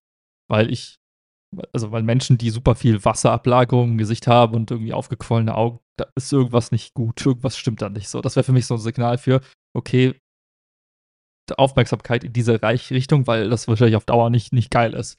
Oder wenn ich jetzt wüsste, ich beobachte, dass irgendwie meine Nase irgendwie krumm ist und ich dann checke, wie viel, wie kann ich denn gut durch die Nase atmen und merke, irgendwie funktioniert das nicht gut, dann würde ich auch sagen, dann sollte man vielleicht mal checken, ob das irgendwie äh, äh, zu beheben ist oder ob da irgendwie vielleicht auch eine Schönheits-OP ran muss, um die Nase zu begradigen. Nicht, weil es cooler aussieht, sondern weil ich dann besser atmen kann, entsprechend besser Sport machen kann, besser schlafen kann und sich das halt langfristig auf mein, mein Leben auswirkt. Und so gibt es halt verschiedene Sachen, sowas wie, wenn ich in den Spiegel gucke und merke, meine Körperhaltung ist irgendwie so nicht so geil, dann wäre das für mich kein Grund zu sagen, ich muss es verändern, weil ich damit irgendwie beeindrucken will, sondern weil ich wüsste, ah, ich erinnere mich, ganz viele ältere Menschen haben gesagt, ah, ich habe Rückenschmerzen und no shit, Sherlock, werde ich auch Rückenschmerzen bekommen, wenn ich die ganze Zeit sitze wie so ein Schrimp. So, ähm, und, und so gibt es halt viele, glaube ich, für mich ästhetische Dinge, die ich verändern würde oder auf die ich, äh, denen ich Aufmerksamkeit schenken würde, die für mich aber, wo es dann nicht darum geht, irgendwie jemanden zu beeindrucken, sondern wo ich dann für mich weiß, oh, wenn ich das jetzt nicht in den Griff kriege, oder verbessere oder verändere, dann werde ich wahrscheinlich in 20 Jahren ich sagen, oh mein Gott, schade. Mhm. Hättest du damals irgendwie ein bisschen auf dein Knie geachtet, so. Weil ich beim Gehen, weil ich gemerkt habe, dass ich irgendwie komisch wippe oder sowas. Oder irgendwie mein eine Bein ist länger als das andere, whatever. Ne? Aber das sind für mich so ästhetische Sachen, die du auch wahrnimmst, wie wenn du jemanden beim Gehen beobachtest und sagst, irgendwas stimmt mit deiner Haltung nicht. Wo ich jetzt nicht sage, das ist schlimm, weil du dadurch ne, weiß deine Chancen auf eine, eine Partnerwahl äh, irgendwie mhm. geringer fallen oder weil du irgendwie keinen Job bekommst oder dein Leben irgendwie schlecht ist. Nein, weil du einfach sonst in 30, 40 Jahren vielleicht ein Problem hast, was du dann bereuen wirst, wenn du es nicht in den Griff kriegst. Und deswegen würde ich sagen, Ästhetik ist super wichtig, aber halt aus der Perspektive, weil du mhm. halt, wenn du langfristig sagst, ich, ich bin mir wichtig, mein Körper ist mir wichtig und ich will irgendwie langfristig was davon haben, dann glaube ich, kannst du halt viele Dinge jetzt gerade äh, eben, weiß nicht, mit 30 vielleicht jetzt noch irgendwie korrigieren, damit du halt mit 60 nicht irgendwie strugglest. So. Hm.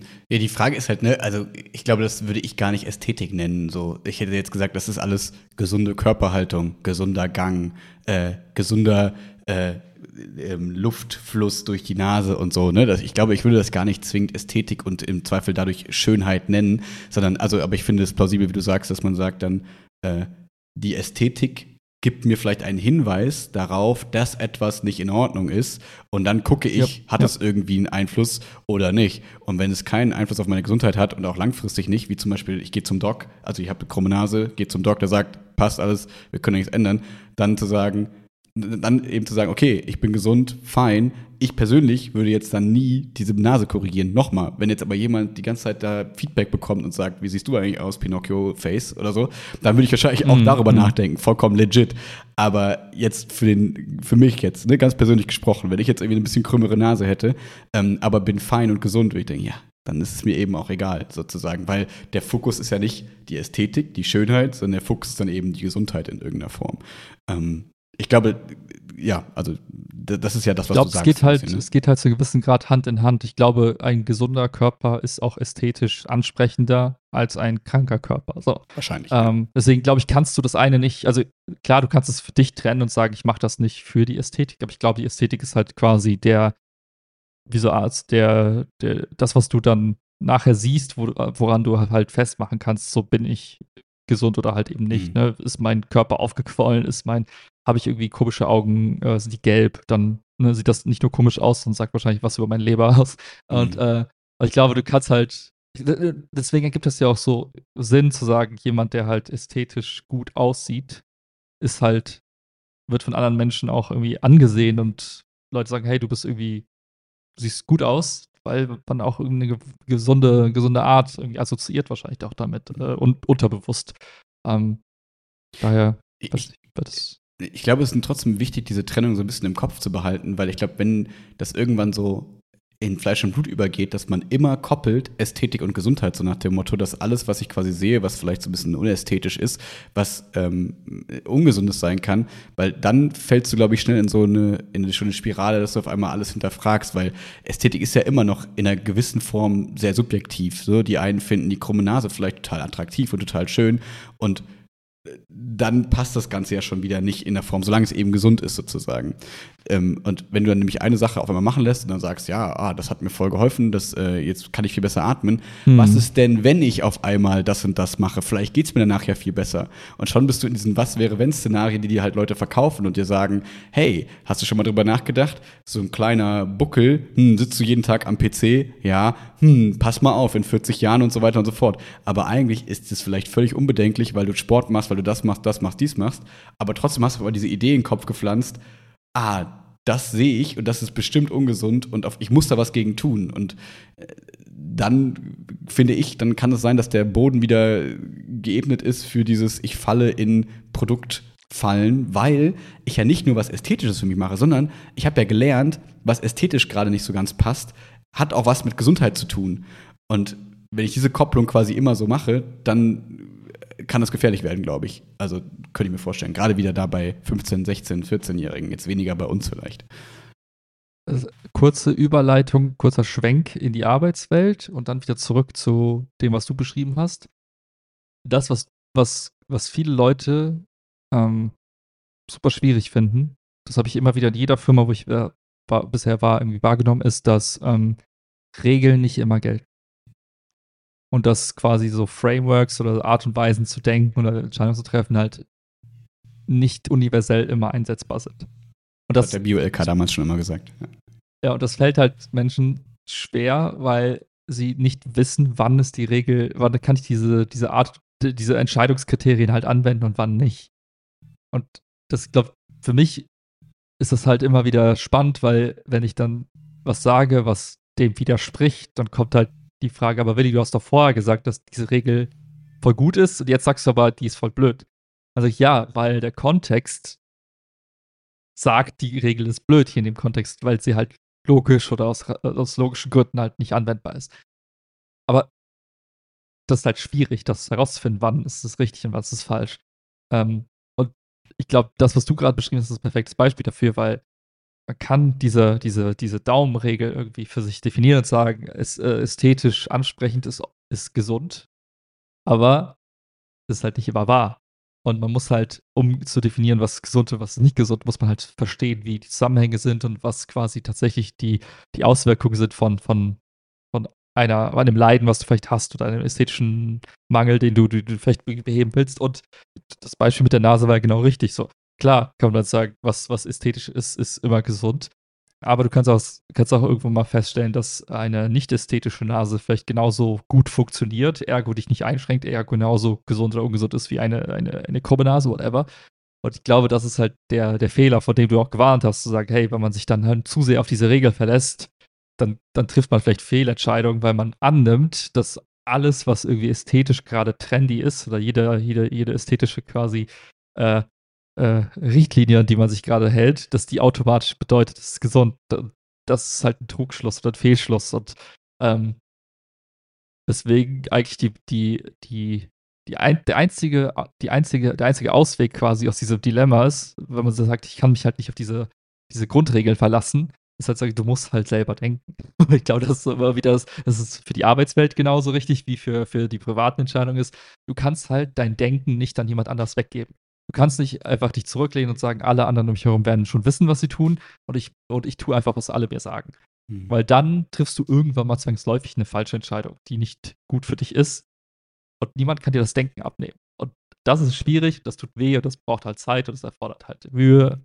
Aber wenn du dich davor drückst, dann hast du halt dann, dann, ist nur eine Frage der Zeit, bis dir irgendwer was einredet, was halt kompletter Blödsinn ist. Du wirst aber darauf hören und dann wirst du Fehlentscheidungen treffen und wirst vielleicht OP machen, die nicht nötig gewesen wäre, oder wirst dir Kaugummis kaufen, die nichts bringen für viel Geld oder sonstige Dinge, die halt kompletter Blödsinn sind.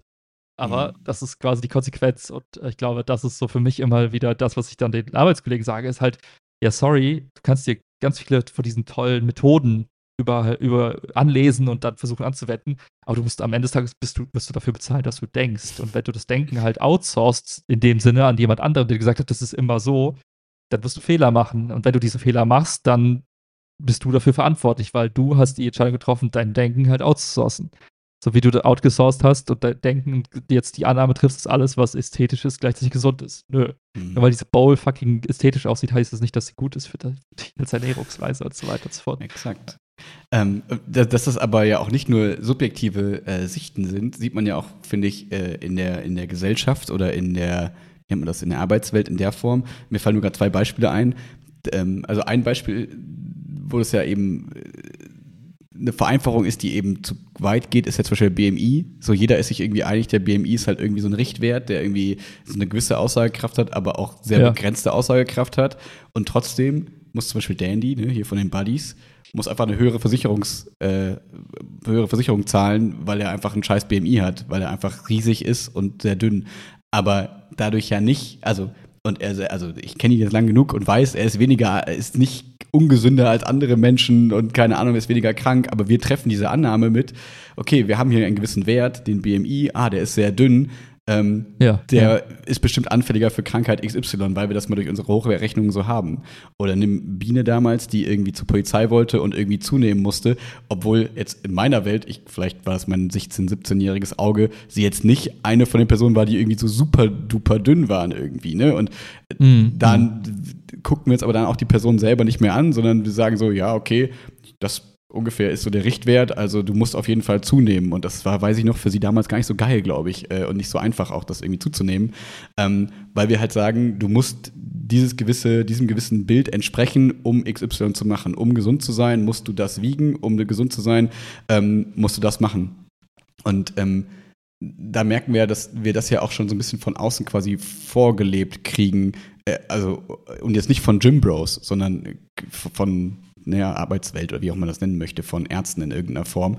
Ähm, wo du dann aber natürlich selber, wenn du jetzt mit so 14-jährigen äh, Ernährungslehre-Schülerinnen und Schülern BMI machst, die erstmal auch alle denken, Gott, oh Gott, ich bin zu fett und so weiter und so fort. Und ich weiß auch, ich glaube, ich weiß gar nicht warum, ehrlicherweise. Ich bin, glaube ich, auch beim BMI relativ weit oben.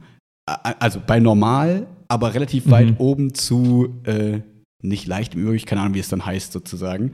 Ich glaube wahrscheinlich weil ich klein bin, aber ich weiß nicht warum, ehrlicherweise, weil ich war immer der, der am wenigsten mhm, gewogen hat mhm. bei uns. Aber wenn diese Info was mit dir macht und dann sagt, hä, hier gibt es so einen offiziellen Rechnewert und ich fühle mich manchmal auch noch so, dann bist du ganz schnell bei diesem wieder, ich verbinde Ästhetik, ich bin eh zu dick, zu dünn und sagst auch noch dieser BMI und auf einmal vergisst du, dass du eigentlich voll gesund bist und es dir eigentlich voll gut geht, sozusagen. Und das finde ich immer, ähm, und das ist ja auch noch so eine Sache, die dann irgendwie gefährlich damit reinspielen kann. Das ist, äh, gibt äh, bei so, das sind ja so bei so statistischen Modellen hast du immer das Problem, dass du quasi die, die, die, die Norm, den Mittelwert für die Varianz, also die Abweichung vom Mittelwert quasi in, in den finalen Aussagen immer eintauscht quasi. Also mhm. Also du sagst quasi etwas aus, was der Norm entspricht. Also der durchschnittliche Mensch genau. einer Körpergröße von 1,80 Meter hat Gewicht von X. So, das ist so der Mittelwert, entweder das arithmetische Mittel oder halt der Median. Und du sagst, das ist die Mitte, das ist so quasi der, der, der, die Norm, wie es halt so sagt. Das ist halt das, was wo die meisten Menschen drumherum sind, quasi. Und dann hast du diese Ausreißer in beide Richtungen. Aber es heißt erstmal nichts da, sagt erstmal nichts darüber aus, ob diese Menschen irgendwie, weiß ich, schlechter, besser irgendwas sind. Sie sind einfach nur anders erstmal. Und das ist halt das, was ich glaube, was halt ähm, viele Menschen, die äh, in der Schule und im Studium nicht aufgepasst haben, quasi dann aber auch weitertragen. Die Versicherung, die sagt, naja, das ist für uns ein Indikator, der stimmt zwar, aber der ist halt nicht immer richtig. Der, äh, der stimmt zwar in der Aussage, dass das quasi die Norm repräsentiert und die, die Menschen, die in dieser Norm sind, haben vielleicht auch weniger Krankheiten oder whatever. Aber das bedeutet nicht, dass derjenige wie Dandy, der es abweicht von dieser Norm, automatisch per se Anfänger sein muss für Krankheiten. So. Mhm. Und das ist halt, also ich sage, das ist in, in, jeder quasi Normalisierung von irgendeiner, von irgendeiner Beobachtung immer das Problem, dass du halt immer diese Ausreißer hast und die wird immer automatisch diskriminiert, dadurch, dass man sagt, naja, aber die Norm ist folgendes. Und ich finde, das ist die Message, die man halt eigentlich allen Leuten eintrichtern muss, ist, dass du dir immer die Frage stellen musst, bei jeder größeren, Entscheid größeren Entscheidung, die damit einhergeht, äh, was macht es denn mit den einzelnen Individuen, wenn du genau quasi diese Norm gegen die Varianz eintauschst? Mhm. Und ich finde, es gibt zum Beispiel ähm, gerade in, in, im Bereich der Medikamentenvergabe halt gibt es da ganz, ganz schlimme Beispiele. Ja. Ähm, zum Beispiel hast du, äh, das finde ich super krass, ähm, jetzt aus, aus was ich, ich mich da so ein bisschen eingelesen habe in das Thema ADHS, aber auch in, in, im Bereich quasi, ähm, wie nennt man das hier, diese Serotonin, äh, Serotonin, glaube ich, Pillen halt äh, im Fall von, von Depressionen und mhm. so weiter ist. Ähm, das ist immer das Problem, dass man weiß, dass sie der Norm quasi helfen. Ne? Zum Beispiel Menschen, die halt quasi äh, sehr depressiv sind, die kriegen dann entsprechend Antidepressiva und denen hilft es dann in irgendeiner Form. Aber man weiß auch, dass es in einigen Ausreißerfällen, in Ausnahmen, die Situation verschlimmert. Das heißt, Menschen, die schon depressiv sind, werden vielleicht auch suizidgefährdet in der Hinsicht. Und auch da tauschst du quasi den Mittelwert gegen die, die, die Ausreißer ein. Mit, mit, aber mit, mit tödlichen Konsequenzen im Zweifel. Und ich finde, das ist halt das Schlimme ist halt, dass bei BMI kann man noch sagen, okay, wie schlimm ist es denn? Ja, manche Menschen treibt das vielleicht auch in die Magersucht und die, die Fresssucht, je nachdem. Aber für andere Menschen ist das halt irgendwie komplett lapidar und die sagen sich, was juckt mich das? Bin doch irgendwie enorm. Und ich finde es halt einfach äh, schrecklich, dass wir nach so vielen Jahren quasi, äh, weiß ich nicht, äh, Bildung in diesem Bereich, Statistik und Auswertung und so weiter, immer noch diese, diese, dieses stumpfe Fehler machen und durch die Welt laufen, quasi solche Behauptungen rauswerfen, von wegen, ja, das ist doch so. Das ist mhm. doch, ja, das ist so für einen Teil der Menschen. Aber für manche ist das genau das Gegenteil. Und dann stellst du dir die Frage, was hat das für Konsequenzen? Und das ist halt das, was ich immer machen würde. so, so agiere ich halt auch auf der Arbeit. Wenn ich halt irgendwer sagt, ja, guck mal, wir haben irgendwie 80% unserer User machen das, dann frage ich ja, okay, aber erklär mir, was machen die Ausreißer? Und was hat das für Konsequenzen, wenn wir das jetzt tun? Und manchmal ist es völlig okay zu sagen, die Ausreißer sind uns egal, weil die nicht drunter leiden. Aber manchmal ist es auch so, dass du quasi für 20% der Menschen oder der User was ganz Schlimmes tust, was ganz Schlimmes antust, wenn du eine Entscheidung triffst, die die halt sonst, äh, die die halt nicht berücksichtigt. Und, ähm, und auch da kannst du dein Denken nicht outsourcen. Hm. Wenn du es tust, triffst du halt Entscheidungen, die halt für andere Menschen echt schlimm sind. Und ähm, ja. Ja, das fand ich so spannend, da haben wir auch im Podcast drüber gesprochen. Das habe ich vor eineinhalb Jahren oder so ja auch erst gerafft.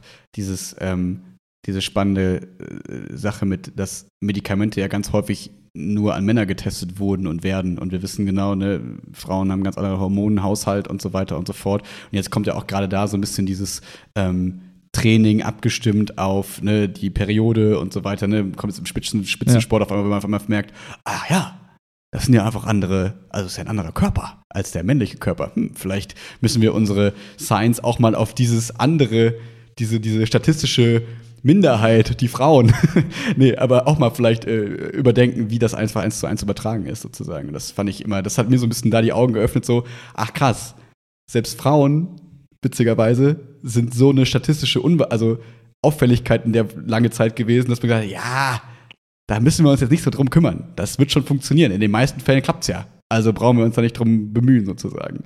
Ähm, das ist ja nochmal eine viel, viel größere Gruppe als ne, was du jetzt gerade beschrieben hast, was natürlich nicht weniger schlimm, mehr schlimm sonst irgendwie sein soll, aber das, das hat mir das immer so ein bisschen aufgezeigt, dass auch gerade bei Medikamenten das ein Riesending ist. Ich finde es halt, ich finde es, äh, ich finde es irgendwie interessant, weil das, auch das, wieder um an den Anfang zurückzukommen, das ist halt auch etwas, was, ähm, was ja eigentlich glasklar sein sollte. So von wegen, okay, ja, der Körper der Frau tickt ist halt anders als der der Männer und das heißt Medikamente oder Ernährung oder auch Sport können andere Einflüsse haben auf Hormone und so weiter und so fort. Ist erstmal, kann man ja so, äh, erstmal so sagen, oder dass man direkt ins Andrew Tate äh, Lager gerückt wird, von wegen, du bist jetzt der toxische Mann, der sowas einfach mal behauptet. Aber gleichzeitig gibt es halt auch diese Fraktion, die sagt, Moment mal, stimmt ja alles nicht. Und das kannst du nicht einfach so sagen. Wenn du das sagst, dann bist du automatisch quasi der Unterdrücker, der sagt, okay, und das ist halt das, das Absurde ist halt, dass wir, die, dass es halt voll schwierig ist, im Internet diese Debatte so zu führen und zu sagen, hey, sollten wir da nicht trennen? Also sollte man bei Medikamenten, bei Medikamentenforschung und bei Tests nicht einfach nach, nach Geschlecht diskriminieren, mhm. in dem Sinne, um mal eben diese Nuancen rauszufiltern oder eben da diese richtige Entscheidung zu treffen. Und auch da würde man jetzt aber auf eine Gegenbewegung stoßen, die ja sagt, nee, das ist ja komplett Blödsinn, mhm. weil es gibt ja diese, also die diese Unterschiede bewusst halt nicht wahrhaben will, weil Angst davor besteht, dass das halt zu gesellschaftlicher Ungleichheit und zur Chancenungleichheit führt. Mhm. Und ich glaube, das ist halt nochmal so, so ein Faktor, wo auch da eben es schwierig ist, halt eben bei solchen Sachen einfach kühl Kopf zu bewahren und sagen, mhm. lass uns jetzt mal auf die, lass uns mal ein gemeinsames Ziel formulieren, wo wir hinwollen und nicht irgendwie uns unterstellen, dass wir uns gerade versuchen, gegenseitig untergraben oder gegenseitig fertig zu machen. Ja, ich, ich merke da immer, dass ich ja also schon ganz klar eher in diese Richtung tendiere sozusagen, aber viel weniger in das Extrem. Das merke ich immer daran, weil das ist ja dann auch wieder zu einfach. Also, oder das ist ja dann einfach nur blockierend sozusagen, wenn man sagt, nee, nee, das, wir können jetzt einfach gar nichts machen. Dann, dann bist du irgendwann so an dem Punkt, dass du sagst, okay, egal wie ich mich bewege, ich mache Fehler. Und das ist, finde ich, schwierig. Aber mir kam auch als erstes der Gedanke, naja, Männer und Frauen geht eigentlich zu kurz, weil eigentlich musstest du theoretisch, wenn du richtig geil Medikamente forschen willst, sagen, okay, wie ist genau eure hormonelle Zusammensetzung? Wir müssten eigentlich jeden individuellen Mensch eigentlich ausmessen und sagen, nicht nach Mann, Frau, sondern nach, wie ist jetzt deine, also jetzt, wenn wir es nur darauf beziehen wollen, der Testosteron und äh, äh, wie heißt das? Östrogen. Östrogenspiegel, ne, das wird ja auch viel zu kurz gehen. Also darum geht es ja eigentlich gar nicht, dass es nur diese Hormone sind, sondern es geht ja eigentlich darum, ne, was passiert in deinem Körper und dann können wir richtig geil Individualmedizin betreiben. Aber natürlich, das lässt sich immer leicht fordern, man muss ja erstmal mit etwas anfangen. Und wenn der erste Schritt schon mal ist, wir gehen weg von, wir gucken uns nur den männlichen Körper an hin, wir gucken uns den, was wir gerade als klassisch weiblich definieren, Körper an, haben wir schon mal einen Schritt in die Richtung Richtung gemacht sollten halt nicht dann da stoppen, sondern dann zu gucken, okay, wie können wir jetzt noch weiter differenzieren, wie können wir jetzt noch gucken, wie können wir noch individueller Medizin betreiben. Fände ich cool, aber weiß ich auch, ist erstmal noch eine Weile hin und das ist vollkommen okay. Ja, ich finde es halt äh, gut, diesen Anspruch zu haben, zu sagen, das ist eigentlich das Endgoal, ist, dass wir halt uns nicht nur, nicht nur äh, den, den Patienten angucken, nachdem etwas Schlimmes passiert ist. Also nachdem jemand äh, sich die Knochen gebrochen hat, nachdem jemand irgendwie eine schlimme Krankheit hat nach x Jahren, sondern gucken präventiv aufs Individuum und gucken uns alle möglichen Werte an und sagen, hey, wir gucken uns jetzt mal den Willi an, mal schauen, was der halt, was hat der denn für, für Leberwerte, wie ist sein Blut, wie ist sein Testosteron, bla bla bla bla bla und gucken uns das alles an und sagen, hey, was ist da vielleicht irgendwie, wo muss man da nachjustieren oder was ist da irgendwie äh, vielleicht irgendwie nicht so gut. Ähm, und auch da halt eben nicht zu sagen, was ist so beim Durchschnittsmenschen irgendwie, also was für Cholesterin hat der Durchschnittsmensch und bist du, weichst du davon ab, sondern wie funktioniert dein individueller Körper und wo, warum ist vielleicht dein hoher Cholesterinwert sogar was Gutes? Who mhm. knows? Mhm. Ähm, aber ich glaube halt, dass äh, der, die Aussage zu sagen, es gibt keine Unterschiede zwischen einem Körper einer Frau und einem Mann, wenn man das halt eben ja. Leugnet und sagt, das ist einfach gleich, ja. ich glaube, dann triffst du halt vielleicht Entscheidungen, die halt auch da wieder das Problem haben, dass du halt Leute, die halt eben atypisch sind in ihrer, in ihrer Funktionsweise des Körpers, also nicht die Norm repräsentieren, dass du die halt einfach äh, falsch behandelst Na klar. und denen halt Leid zuführst. Dann glaube, sagst da du auf einmal, nee, wir brauchen keine Brustkrebsuntersuchung machen, weil alle Körper sind ja gleich und der männliche Körper kriegt keinen Brustkrebs, also, also in der Regel jetzt so, ne? Dann gehst du aber diese Extreme ja. nicht ähm, und verbaust du ja ganz viel. Das ist ja absoluter Schwachsinn, das so auszuschließen, finde ich. Ähm, aber genau, nur trotzdem finde ich den Gedanken eben spannend zu sagen, wir müssten, also ich könnte immer die Kritik von dieser Seite sozusagen verstehen, wenn die sagen, ähm, aber es kann ja auch den männlichen Körper geben, der aber hormonell eine Zusammensetzung hat, den wir gerade eigentlich, wenn wir jetzt in dieser Frau-Mann-Richtung bleiben, der viel eher dem klassisch weiblichen Bild entsprechen würde. Also müssen wir den eigentlich ähnlich behandeln, weil der von innen einfach mehr weiblich sozusagen funktioniert. Also müssen wir den eher so behandeln wie eigentlich ein Frauenkörper. Und das können wir einfach nicht wissen, wenn wir uns nicht die Menschen von innen anschauen, sozusagen. Also versteht, was ich meine?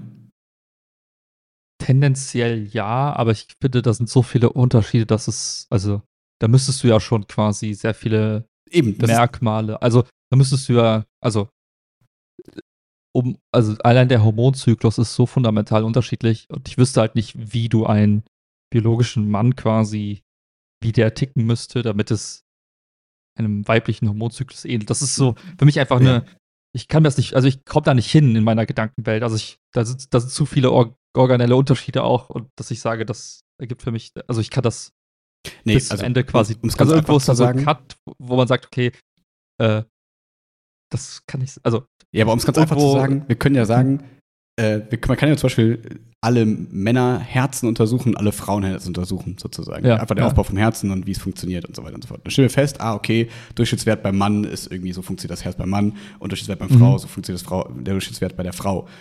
So. Aber jetzt kann ja sein, dass es in den Abweichlern sozusagen da ein Männerherz gibt, das viel näher an dem Herz der klassischen Frau wäre jetzt in diesem Untersuchungsszenario. Also bräuchte der ja vielleicht eher, wenn es jetzt um eine Herzbehandlung geht, die Behandlung, die eigentlich für die, für die andere Seite sozusagen dann wäre. Und es wäre total blöd, diese Menschen einfach auszuschließen und auszublenden. Auf dem Weg hinzu, wir wollen alle individuell behandeln. Das meine ich. Also. Ach so, ich glaube, also für mich war halt klar, dass, also ich habe jetzt angenommen, dass bestimmte Sachen wie das Herz quasi keine geschlechterspezifische Unterschiede aufweisen. Also eher so von wegen, wie groß bist du, äh, wie viel Blut pumpt dort der Körper und wie viel Aktivität hast du als Mensch. Das ist eigentlich egal, ob Mann oder Frau, du hast halt ein Herz. Ich glaube, also ich habe jetzt an Sachen gedacht, die tatsächlich unterschiedlich sind in der, in der, in der ja, gut, Komposition aber des Körpers, Testosteron des Herzes. Östrogenzusammensetzung sozusagen. Ne? Da gibt es ja eben gerade der jemanden, den ich auf der Straße sehe, der aussieht wie ein Mann, der aber viel näher vom Hormonhaushalt, also von Östrogen, Testosteronspiegel der Frau sozusagen, an dem klassischen Bild ist, als jetzt äh, der klassische Mann.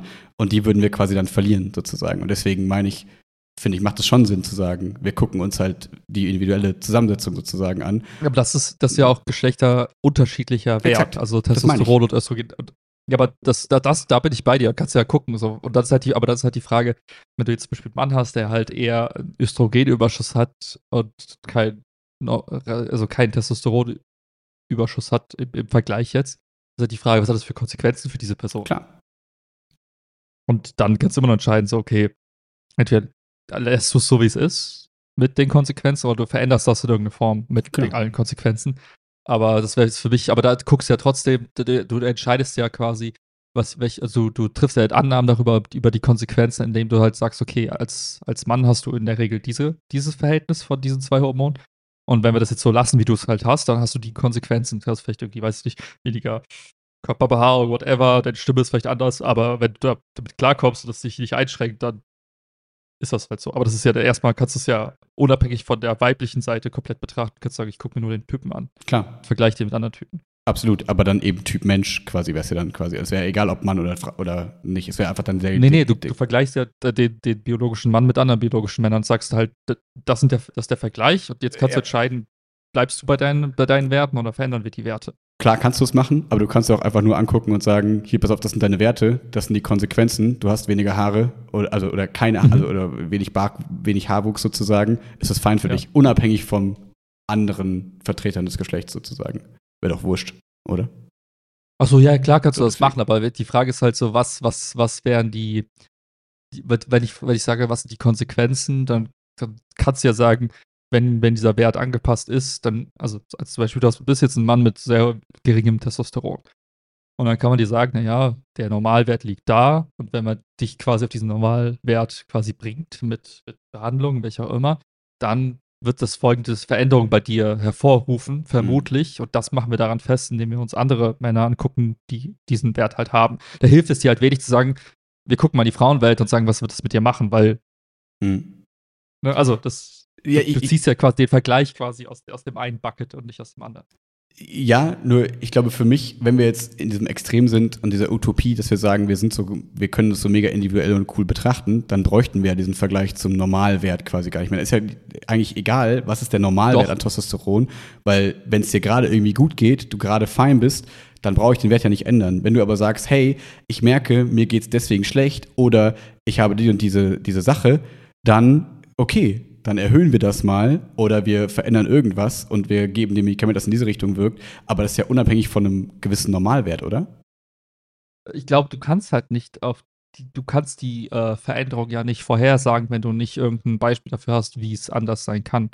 Also, wenn, sagen wir mal, es gäbe meinst quasi nur cool ein modellieren? Mensch. Meinst du nicht, wir könnten das irgendwie, wenn wir so individuell schon therapieren können, sozusagen, meinst du, wir könnten das nicht cool Vielleicht, modellieren? vielleicht, aber das Modell muss ja auch irgendwoher seinen Input bekommen. Also, du musst irgendwas haben, was schon so ist, wie du, wie deine, dein simuliertes Ergebnis quasi ist, und dazu sagen, ich habe die, ich kann in irgendeiner Form quasi vorhersagen, welche Richtung es geht. Also wenn, wenn, wir zum Beispiel nicht wüssten, dass, sagen wir, es gäbe keine, keine Männer auf dieser Welt, es gäbe nur einen, einen Mann.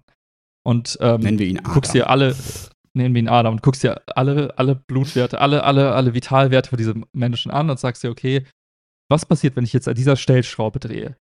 Und wenn du nicht wüsstest, also wie gesagt, es gibt keine anderen Vergleiche, dann könntest du sagen, ja, ich, ich teste jetzt, indem ich, indem ich den Testosteronwert erhöhe.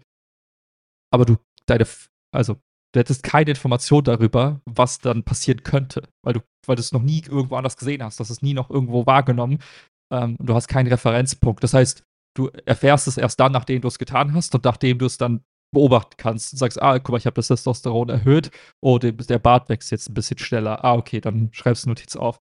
Das heißt, du brauchst immer diesen Referenzwert, um, um diese Vor Vorhersagekraft überhaupt irgendwo herzunehmen.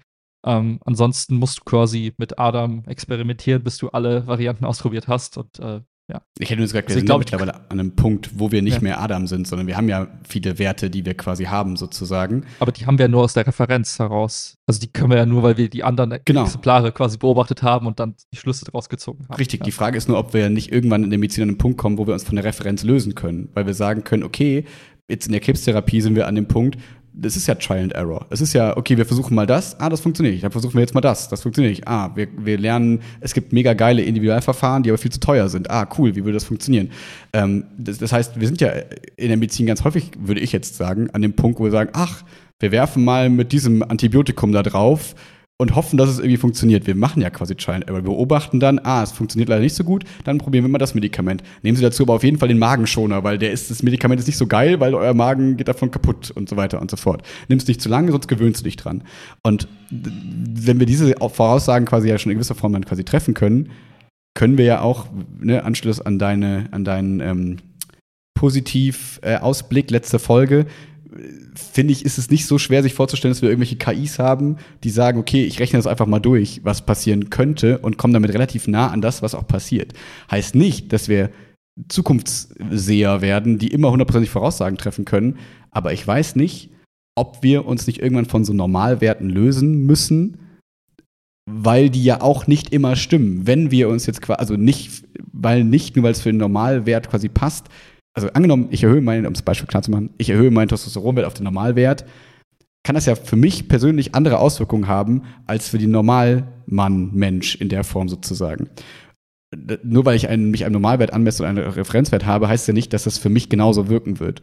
Und deswegen finde ich, wenn wir in dieser coolen Utopie-Medizin sind, müssen wir uns auch von diesen Normalwerten lösen, weil die uns was suggerieren, was in super vielen Fällen stimmt, aber in manchen eben auch nicht. Und wenn wir diese manche Fälle, die statistischen Invarianzen, Unwahrscheinlichkeiten abfangen wollen, müssten wir das ja irgendwie so ein bisschen hinkriegen, oder?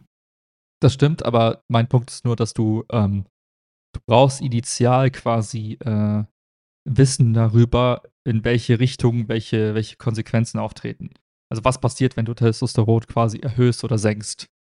Und um zu einem Modell zu kommen, wo du sagen kannst, das sind so die, die, das ist das Spektrum der, der, der Auswirkungen, die das quasi auf einen Organismus haben kann, musst du ursprünglich halt sagen, okay, lass uns mal Organismen beobachten, die eben diese verschiedenen Werte haben und lass uns versuchen, daraus abzuleiten und Erklärungsansätze zu finden, was eben ein erhöhter Wert mit, mit dem Organismus macht.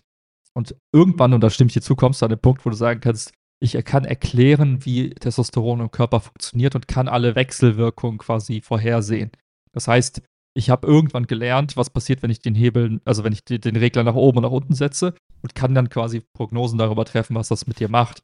Und dann entfernst du dich quasi von dem, kannst dich von dem Mittelwert entfernen, aber das ursprüngliche Wissen darüber, was, was, der, He was der Regler quasi, dafür brauchst du halt erstmal das Wissen darüber, was es für Ausprägungen gibt und musst dann erstmal so eine Art äh, paar Hypothesen aufstellen, um, um zu einer Erklärung zu kommen, dass du irgendwann weißt, okay, ich kann es jetzt erklären, und dann kannst du dich ja noch von, dann brauchst du quasi diese, wie soll ich sagen, du hast auch gesagt, dass da brauchst du diese, diese, diese Beispiele nicht mehr, sondern du kannst dich auf das Individuum fokussieren.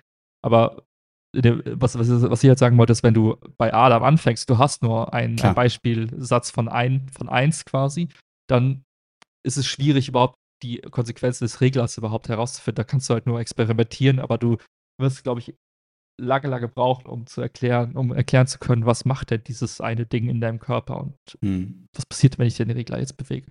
Also ich glaube, der, der Weg zum, zu dieser Individualbehandlung äh, wäre dann tatsächlich von, von der Masse quasi erstmal Erkenntnisse sammeln, auf das Individuum übertragen, aber dann trotzdem das Individuum berücksichtigen und sagen, ja, Moment mal kurz, nur weil das für den, für den normalen Menschen so, so funktioniert, müssen wir trotzdem deinen individuellen Organismus beobachten und gucken, was das bei dir für Konsequenzen hat. Und gucken, bist du halt in der Norm oder bist du außerhalb der Norm und was passiert jetzt, wenn wir dann den Regler spielen. Und ähm, ja, ich glaube, du kannst das eine halt nicht ohne das andere erreichen. Genau, das sind diese Zwischenschritte, also würde ich genauso sehen. Das sind alles immer so Schritt für Schritt für Schritt für Schritt, weil du wirst nicht von eins aufs andere direkt springen können, sondern deswegen ist ja, wie gesagt, schon mal eine Errungenschaft, wenn wir festgestellt haben, okay, wir können Medikamente nicht mehr Männern testen, sondern wir testen sie an Frauen und Männern. So, und dann können wir irgendwann sagen, wie ist es mit Kindern? Dann können wir sagen, okay, wie ist es mit Männern über 40, wie ist es mit Männern unter 40? Und du kannst ja immer kleiner kategorisieren sozusagen und irgendwann löst du dich ja, wahrscheinlich ja. dann von diesen Kategorien. Das wäre so meine Vorstellung. Ähm, so hätte ich es mir vorgestellt. Aber klar, wie du sagst, wenn wir jetzt natürlich in so eine Art Ursprungszustand gehen und sagen, okay, wie kann das Ganze erst anfangen aufzubauen, dann auf jeden Fall, das ist so ein bisschen wie wenn du sagst, wie man sagt, äh, ähm, Veganismus hätte die Steinzeitmenschen getötet, so ungefähr, dann würde man sagen, ja, das stimmt, so damals hätte das nicht funktioniert, aber wir sind vielleicht an einem Punkt, wo wir uns das leisten können, wo wir es hinkriegen können, dass man sich so ernähren kann, ohne weitreichende Konsequenzen, weil wir supplementieren können, weil wir irgendwie andere Dinge quasi erreichen können. Deswegen bringt es nichts zu sagen, aber guck doch mal der Steinzeitmensch. Also, was heißt bringt nichts? Das, natürlich ist das ein Vergleich, den man treffen kann, aber das alleine reicht nicht, um zu sagen, ja, guck mal, deswegen kann es ja nicht gut sein oder muss es schlimm sein, sozusagen.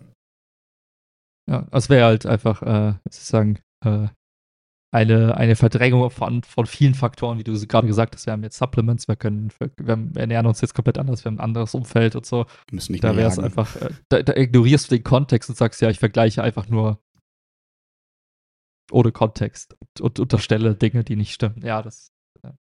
Aber ich glaube halt, ne, und ich glaube, der einzige Punkt, wo, wo es dir gerade so ein bisschen auseinanderging, war halt, kannst du jetzt quasi äh, Mann und Frau jetzt in, in, der Hinsicht quasi überspringen und skippen, mm, sozusagen. Wir gucken Fall. jetzt. Ja.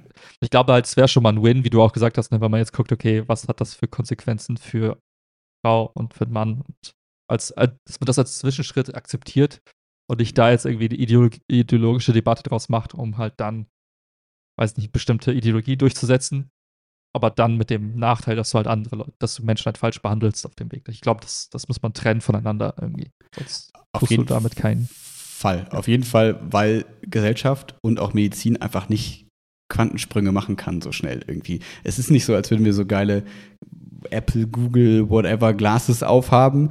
Und ich, wenn ich jetzt angucke, sehe ich Willi. Zusammensetzung, dies, das, das, Hormon, das, wie auch immer das, blub. Und dann könntest du halt sparen, ob da Mann oder Frau steht, wäre mir völlig wurscht im Zweifel sozusagen. Das ist wieder eine Latte. Wenn ich dich bis ins Kleinste rein quasi äh, analysieren könnte, dann ist mir das egal, welches Attribut du dir gibst, ist mir völlig wurscht, weil ich sehe jedes Einzelne, jede Einzelheit von dir quasi. Dann können wir immer noch Kategorien finden, die es uns vielleicht leichter machen in irgendeiner Form, aber die können ja auch dann irgendwelche anderen Kategorien sein. So, das wäre mir halt dann völlig wurscht. Aber da sind wir halt sehr, sehr lange noch nicht. Und deswegen finde ich, bis dahin macht es auf jeden Fall großen Sinn zu sagen, wir haben Kategorien und die erleichtern uns das Leben, die brauchen wir. Die sind eben aber auch nicht nur schädlich. Klar, die bringen auch schädliche Sachen mit, wie ne, das unterschiedliche Bezahlungen oder whatever, Champion Life, äh, whatever. So, solche Sachen bringen das eben mit sich. Aber es bringt eben auch dann mit sich, dass wir bessere Medikamente entwickeln können, dass wir ähm, abgestimmtere Sportpläne vielleicht bauen können und so weiter und so fort. Das ist ja dieses, negiere ich jetzt alle Unterschiede und mache dadurch alles gleich, was, glaube ich, jeder weiß, dass es nicht besonders gesund ist, egal welche Forschung du betrachtest, oder realisiere ich die Unterschiede und arbeite mit denen in irgendeiner Form und ähm, halte mich aber nicht nur an diesen Kategorien fest und sage, alle Frauen sind so, alle Männer sind so, sondern ich sehe diese Kategorien, hinterfrage sie kritisch und arbeite dann damit sozusagen. Ich glaube, was, äh, was der Fehler ist, äh, der, der, der logische Fehler ist, dass man glaubt, dass äh, die Existenz von Unterschieden die, die, die Konsequenz von Fehlverhalten anderer ist. Also die Konsequenz ist, warum sich andere Leute fehl, falsch verhalten. Mhm. Also die Tatsache, dass es Champion mhm. Life gibt und dass da so ein paar Idioten eine Scheiße labern, mhm. hat nichts damit zu tun, dass es die Kategorie Mann und Frau gibt. Mhm. Sondern die Menschen sind halt einfach nur, haben einen an der Waffel, unabhängig von irgendwelchen Kategorien. Mhm. Äh, die, die, die Frage nach der Bezahlung, ne? Gibt es da eine, eine, eine Geschlechterdiskriminierung? Hat ja nichts damit zu tun, dass es die Kategorien und die Unterschiede gibt, sondern das ist eine sozusagen die Antwort darauf ist nicht, wir müssen die, die, die Kategorien auflösen oder die, die, also so tun, als gäbe es da keinen Unterschied, sondern die Antwort ist, warum, warum, warum? also warum, warum ist es denn so? Ja. Und, und, und die Pauschalantwort kann nicht sein und kann, also kann ich mir nicht vorstellen, dass es das heißt, oh, es gibt diese, es gibt eine Geschlechterdiskriminierung per se überall. Sondern man muss halt ins Detail gehen und sagen, warum ist das denn so? Und, und ja. nicht ist es, weil die Antwort ist, mehr Elternzeit genommen ja. wird oder was auch immer zum Beispiel, ne? Und wenn man merkt, ah, okay, wegen der Elternzeit kriegen die schon geringeres Grundgehalt. Ah, wie ist es bei Männern, die mehr in Elternzeit gehen, hm, und so weiter. Ne? Also, dass man auf die Grundsache quasi guckt, die vielleicht erwachsen ist daraus, ja. Ja, und ähm, da gibt es tausend Erklärungsmöglichkeiten. Liegt es daran, dass Leute einfach unterschiedliche Entscheidungen treffen? Ist es vielleicht eine, ist es vielleicht eine persönliche Entscheidung, die dazu führt, weil mhm. andere Jobs äh, genommen werden? Liegt es vielleicht auch daran, dass es einfach eine Minderheit von Männern gibt, die einfach ultra viel verdienen und die gesamte Statistik verzerren?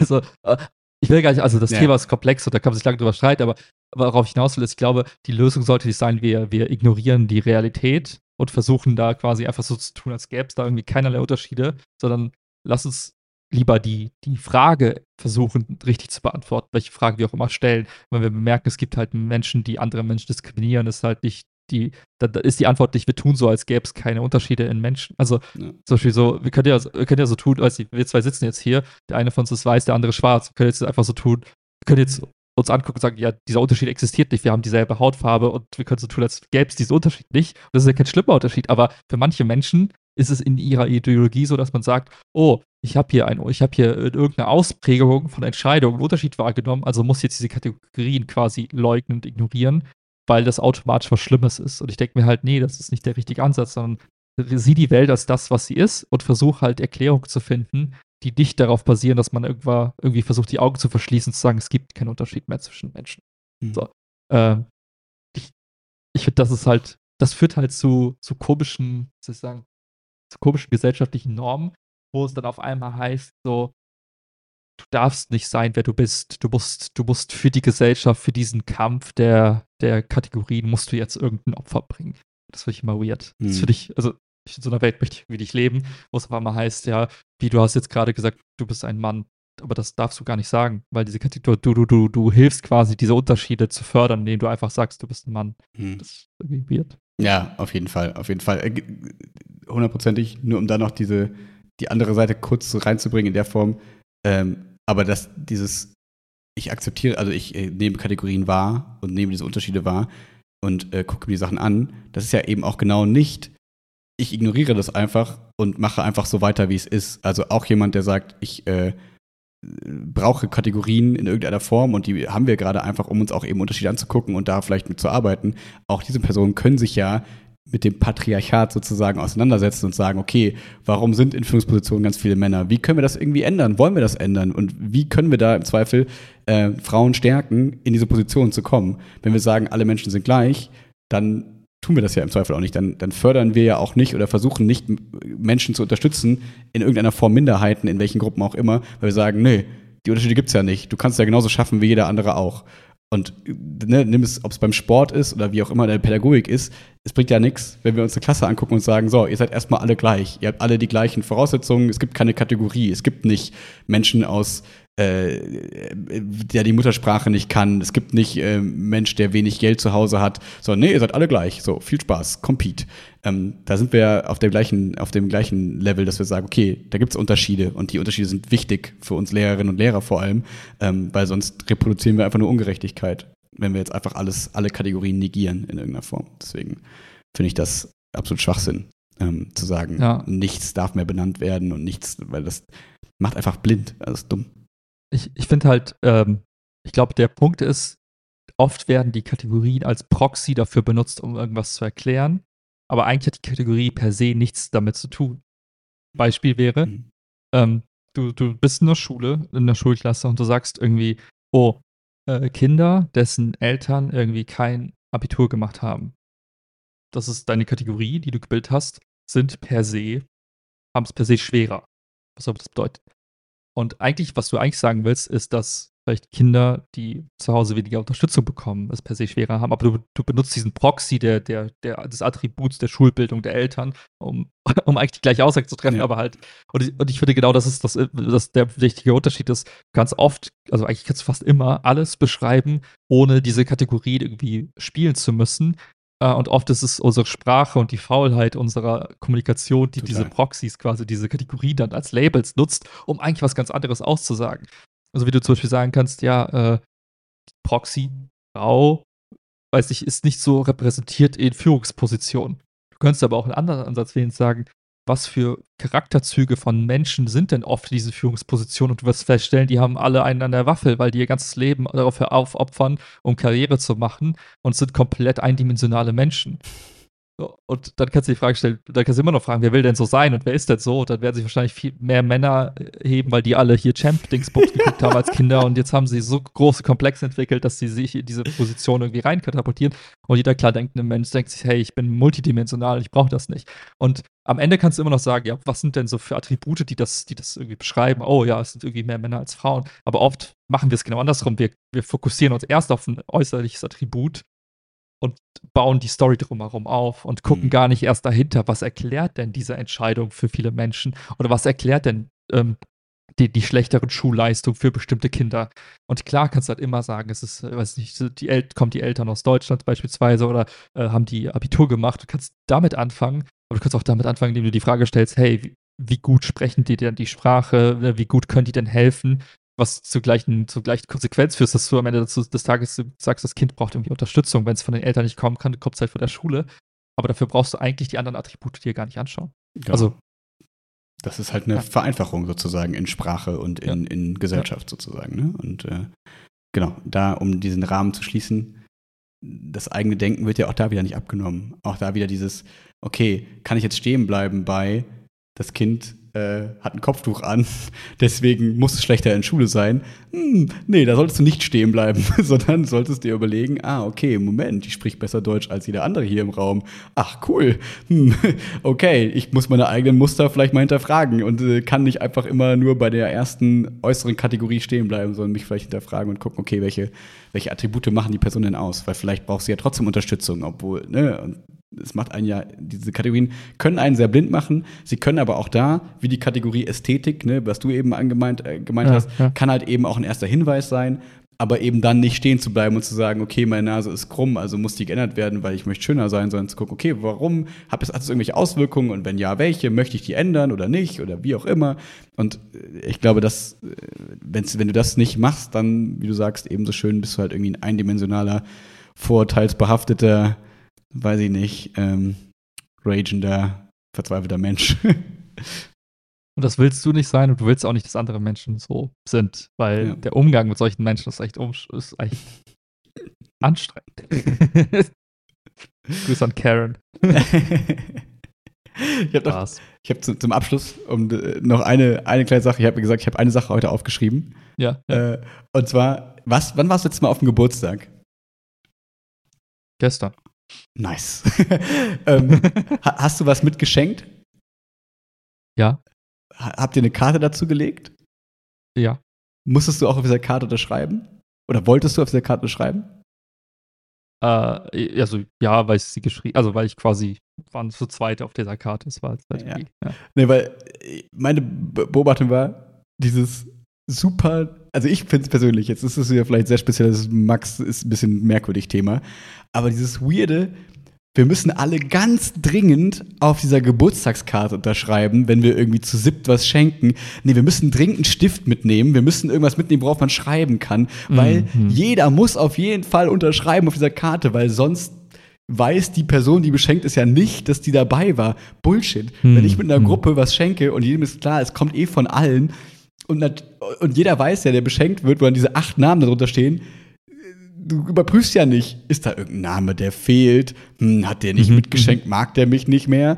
Ähm, und jeder weiß dann, dass diese acht Namen irgendwie im Laufe des Abends entstanden sind, dass die Leute irgendwie mal kurz, ah, ich bin mal kurz weg, Max, dreh dich mal weg, äh, ich muss hier noch so. Und ich so, ist doch scheißegal, wer da unten drauf steht. Es geht um die, die Geste, es geht darum, dass ich natürlich weiß, von wem das kommt. Klar, das ist natürlich irgendwie schön, Ja, ja. Aber ich habe keinen Nerv mehr, also keine Kapazitäten mehr in meinem Gehirn, in meinem Nervzentrum für dieses, wir müssen dringend da irgendeinen so Eiertanz immer aufführen, damit alle auf dieser Karte stehen. Ich finde es lästig und nervig. Wenn du das halt auch wieder so, äh, so eine, wenn du länger drüber nachdenkst und dir die Frage stellst, welche Funktion hat denn diese Unterschrift? Da keine Beweisfunktion. Es ist ja nicht so, dass irgendwer, dir untersch- wenn du dich selber persönlich unterschreibst, sagt, ja, Moment mal, das ist nicht die Schrift von Max, das er ist, also du musst ja nichts nachweisen in dem Sinne. Das heißt, die einzige Funktion, die diese Unterschrift hat, ist, wie du gesagt hast, diese Zuordnungsfunktion von wegen, okay, Geschenk ist von Person XYZ. So. Und dann spielt es eigentlich keine Rolle, wer diesen Namen da drauf schreibt. Ich meine, kann man, ne, ich will gar nicht so weit gehen, dass man sagt, man muss gar keinen Namen mehr drunter schreiben, weil das irgendwie noch so, ergibt irgendwie noch Sinn. Aber dann kann auch die Person, die die Karte geschrieben hat, einfach alle Namen drunter setzen und fertig ist Eiertanz vorbei. Viel smoother, gleiche, gleich, also ist kein Nachteil dadurch und äh, ja. Weil wir wissen alle, bei diesen Geschenken zu siebt oder so, haben ein bis zwei Leute die Arbeit und die anderen fünf überweisen per PayPal Geld irgendwo hin. Also es ist ja nicht so, als würde dann dieser Name irgendwie zeigen, hey, ich habe hier Arbeit reingesteckt, sondern im Zweifel Mhm, ist die einzige Arbeit, die du da reingesteckt hast, dass du deinen Namen drauf geschrieben hast. Was ja vollkommen fein ist. Aber deswegen hat diese, dieser Name darunter einfach so gar keine Bedeutung, finde ich. Also, äh, also ich verstehe, also der selbst unterschriebene Name Ja, hat keine ja, Bedeutung. Das ist natürlich, dass man sagt, bei einer Hochzeit oder so, wenn da tausend Geschenke auf dem Tisch liegen, dass du dann nachher am nächsten Tag durchguckst, ach, guck mal, wie schön, hier die Karte ist von denen, ach, nett und so Ja, weiter und ja. so fort. Vollkommen fein, vollkommen cool. Aber ich habe einmal dann den Namen so, da habe ich gesagt, so, dann schreibe ich einfach schnell für die Person. Nein, nein, das muss die Person auch selber, wir nehmen die Karte mit. Und es so, warum? Warum muss das die Person Mhm, selber mhm. machen? Das ist einfach total schwachsinnig. Ja, ja das ähm, kleine Geburtstagsspleen. Ähm, zehn Tage vor deinem großen Tag. Und elf vor deinem. Äh, äh, ich hab gar keinen Bock. Ich will nicht, dass dieser Tag ist. Ich- Ach, ich bin da ganz entspannt. Ich ähm, glaube, bei mir ist es ein Donnerstag, ne? Ist es Mittwoch bei dir? Hm, naja. Ja, Donnerstag ist eh mein Killer-Schultag. Das heißt, ich habe eh bis, neun, bis, ich, bis 4 Uhr Schule, danach falle ich eh tot um und deswegen ist egal. Ja. ja. Gucken wir mal, wie es da wird. In zwei Wochen werden wir es hören. Was wird? Was wird. Yes. Jetzt ein bisschen Wetter genießen. Ich habe gehört. Ha? ich habe gehört, letzter, letzter schöner Tag des Jahres oder so. Ähm, heute wird es nochmal Yes. warm. Und jetzt, Das kann man warten. Ich freue mich auf den Herbst. ich mich auch. Jetzt unterbreche ich nicht deine Verabschiedung. Du darfst das gerne nochmal machen. Alles gut. Alles gut. Ich bin jetzt offline. Tschüss. Okay, ciao.